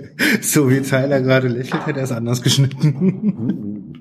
Ich hätte vielleicht die Post-Production ein bisschen professioneller gemacht, aber das ist ja jetzt trotzdem, es ist ja so eine, es ist so ein schönes Ding. Wir haben halt ein, also wenn man sich das anguckt, sieht man, was wir dort erlebt haben. Mhm. Und weswegen wir nach Uganda sind, ist, dass Uganda als Staat eine ziemlich Rohstoffe gesucht. Genau, wir wollten dir einen Blutdiamanten holen, kaufen. Nee, äh, wir sind hingefahren, weil Uganda einen ziemlich einzigartigen Ansatz hat, mit Kriegsflüchtlingen umzugehen. Äh, also weil äh, Uganda hat im Norden eine Grenze zu Sudan. Ja, und, Südsudan. ja. ja. Der Sudan ist ein geteiltes Land. Ja. ja. Also da, deswegen haben sie im Norden eine Grenze zu Südsudan. Und aber es ist jetzt nicht so, dass da irgendwie der äh, Lokalfürst an der, No- an der Nordprovinz über eine Obergrenze redet, ja, sondern es ist halt so, dass dort einfach äh, die die es wurde gesagt, okay, die da aus aus Südsudan kommen, sind eigentlich Bauern. Mhm. Also was machen wir? Wir geben einfach jedem von dem ein Hektar Land und versorgen die sich selber. Ja. Und es funktioniert. 30 mal 30 Meter. Ja. Also ich kann, kann mir vorstellen, dass das Ist hier das nicht... nicht ein Hektar? Komm mir. Nee, Okay. Ich glaube, das sind 33 oder so. Keine Ahnung. Aber, Du bist doch der Dorf. Deine Heimat, deine Heimat ist das Dorf. Ja. Ja. ja, aber daher, also meine auch, aber da hat man nicht unbedingt, was ein Hektar ist. ähm, Das ist 100 mal 100 Meter. Ich weiß. äh, echt, ist Ich das? habe ein Tafelwerk gehabt. Ich wüsste es jetzt nicht. Also von daher. Ist auch egal. Also, aber die haben dort halt einen sehr, ja, also aber so so einen würde das hier doch auch so funktionieren. ein einzigartiger Ansatz. Ja, dass- Mecklenburg-Vorpommern oder Also ich meine- Sachsen-Anhalt oder so, klar. ja, Ja, wir haben ewig einfach- viel Fläche. Ja, aber auch grundlegend, dass sie halt so offen sind. Ja, also wir haben dort, es gibt dort einen äh, Beauftragten der Regierung für Flücht, für Migration und Mhm. das ist aber nicht so wie bei uns quasi, dass er die Misere managt, ja, sondern es ist halt irgendwie, der kümmert sich darum, dass es allen gut geht. Ja, dass, das die sich, das dass, dass sie sich nicht mit den Einheimischen streiten, dass es irgendwie und und die, wir haben ihn halt oder Tilo hat ihn dann gefragt, warum? Ja, also warum helft ihr Flüchtlingen? Ja, weil und die Frage war und die und die Antwort war, heute sind dies, morgen sind wir Wir's. Genau. Ja, vorgestern waren wir es, weißt du, übermorgen sind dies wieder. Weißt du so? Also wenn wir wollen, dass wenn wir Probleme haben, uns geholfen wird, dann müssen wir jetzt denen helfen. Das ist eine super Einstellung, oder? Die haben kein Geld, also geben sie ihnen Land. Ja. Ja, weil es ist, äh, Hilfe zur pragmatischer kann, kann ich es mir jetzt nicht vorstellen, aber bei uns geht das, glaube ich, Ja. nicht. Ne? Das ist der Punkt, warum ich meinen Stefan sage, guck das doch mal, weil das ist eine, eine was ganz Verstehe. anderes, ein anderes Konzept als das, was wir sonst verfolgen. Verstehe.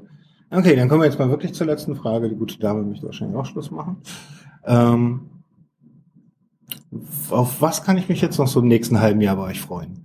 Gibt es da noch irgendwann, was? irgendwann muss das ZDF mal unseren Pilot, unsere Pilotsendung ausstrahlen. Ja, erzähl da mal ein bisschen mehr zu. Was ist denn das für eine Sendung? Kann ich nicht sagen. Darfst du Das nicht ist sagen? eine politisch Da hat Late äh, Tyler ist involviert, Ja. äh, Stefan Schulz ist involviert, Konstanze Kurz ist involviert, äh, Hans Jessen ist involviert und ähm, ich bin das Gesicht der Sendung. So kann man Genau. sagen. Du machst die Moderation. Und wir haben den Piloten aufgenommen. Und falls dem ZDF das gefällt, Ja, also bitte, Ähm, dann plärt mal raus, ja. wann es ist, auch Genau. wenn es nachts um eins auf Neo versteckt wird. Ja, so, das kann passieren. ja, ja, klar. Das ist, Äh, aber sie wollen sich erst entscheiden, ob sie mich haben wollen, weil es ist natürlich ein Politikum. Und das Feedback, was wir bekommen haben, alle sind begeistert von der Sendung an sich. Es ist jetzt aber nur noch eine senderpolitische Entscheidung, ob sie jemanden wie uns äh, sich ans Bein binden wollen. Weil du kannst dir Ah, ja. vorstellen, es gibt auch andere im ZDF, die ab und zu mal den Senderoberen äh, Stress machen. Böhmermann? Und äh, den können sie schon nicht wirklich kontrollieren, beziehungsweise bändigen. Ja. Und dann muss man sich nur überlegen, ob man jetzt Aber so einen Typen wie Satire. mich. Genau. Und bei euch ist es wahrscheinlich keine Satire. Nein. Ja. Das ist So, schon da ein du, gewaltiger du Unterschied. kannst dir natürlich vorstellen, dass äh, ZDF Politikjournalisten nicht begeistert davon sind, dass nicht sie eine Sendung bekommen, sondern jemand wie. Außenstehende. ja, erstmal erst mal ein. Außenstehender und dann noch der da.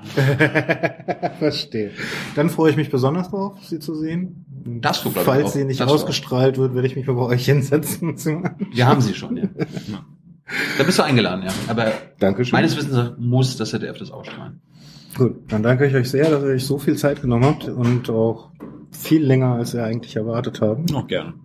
Und äh, vielleicht kommt noch irgendwann mal eine Folge mit euch beiden. Bestimmt. Ja. Dankeschön. Tschüss. Ciao. Ciao.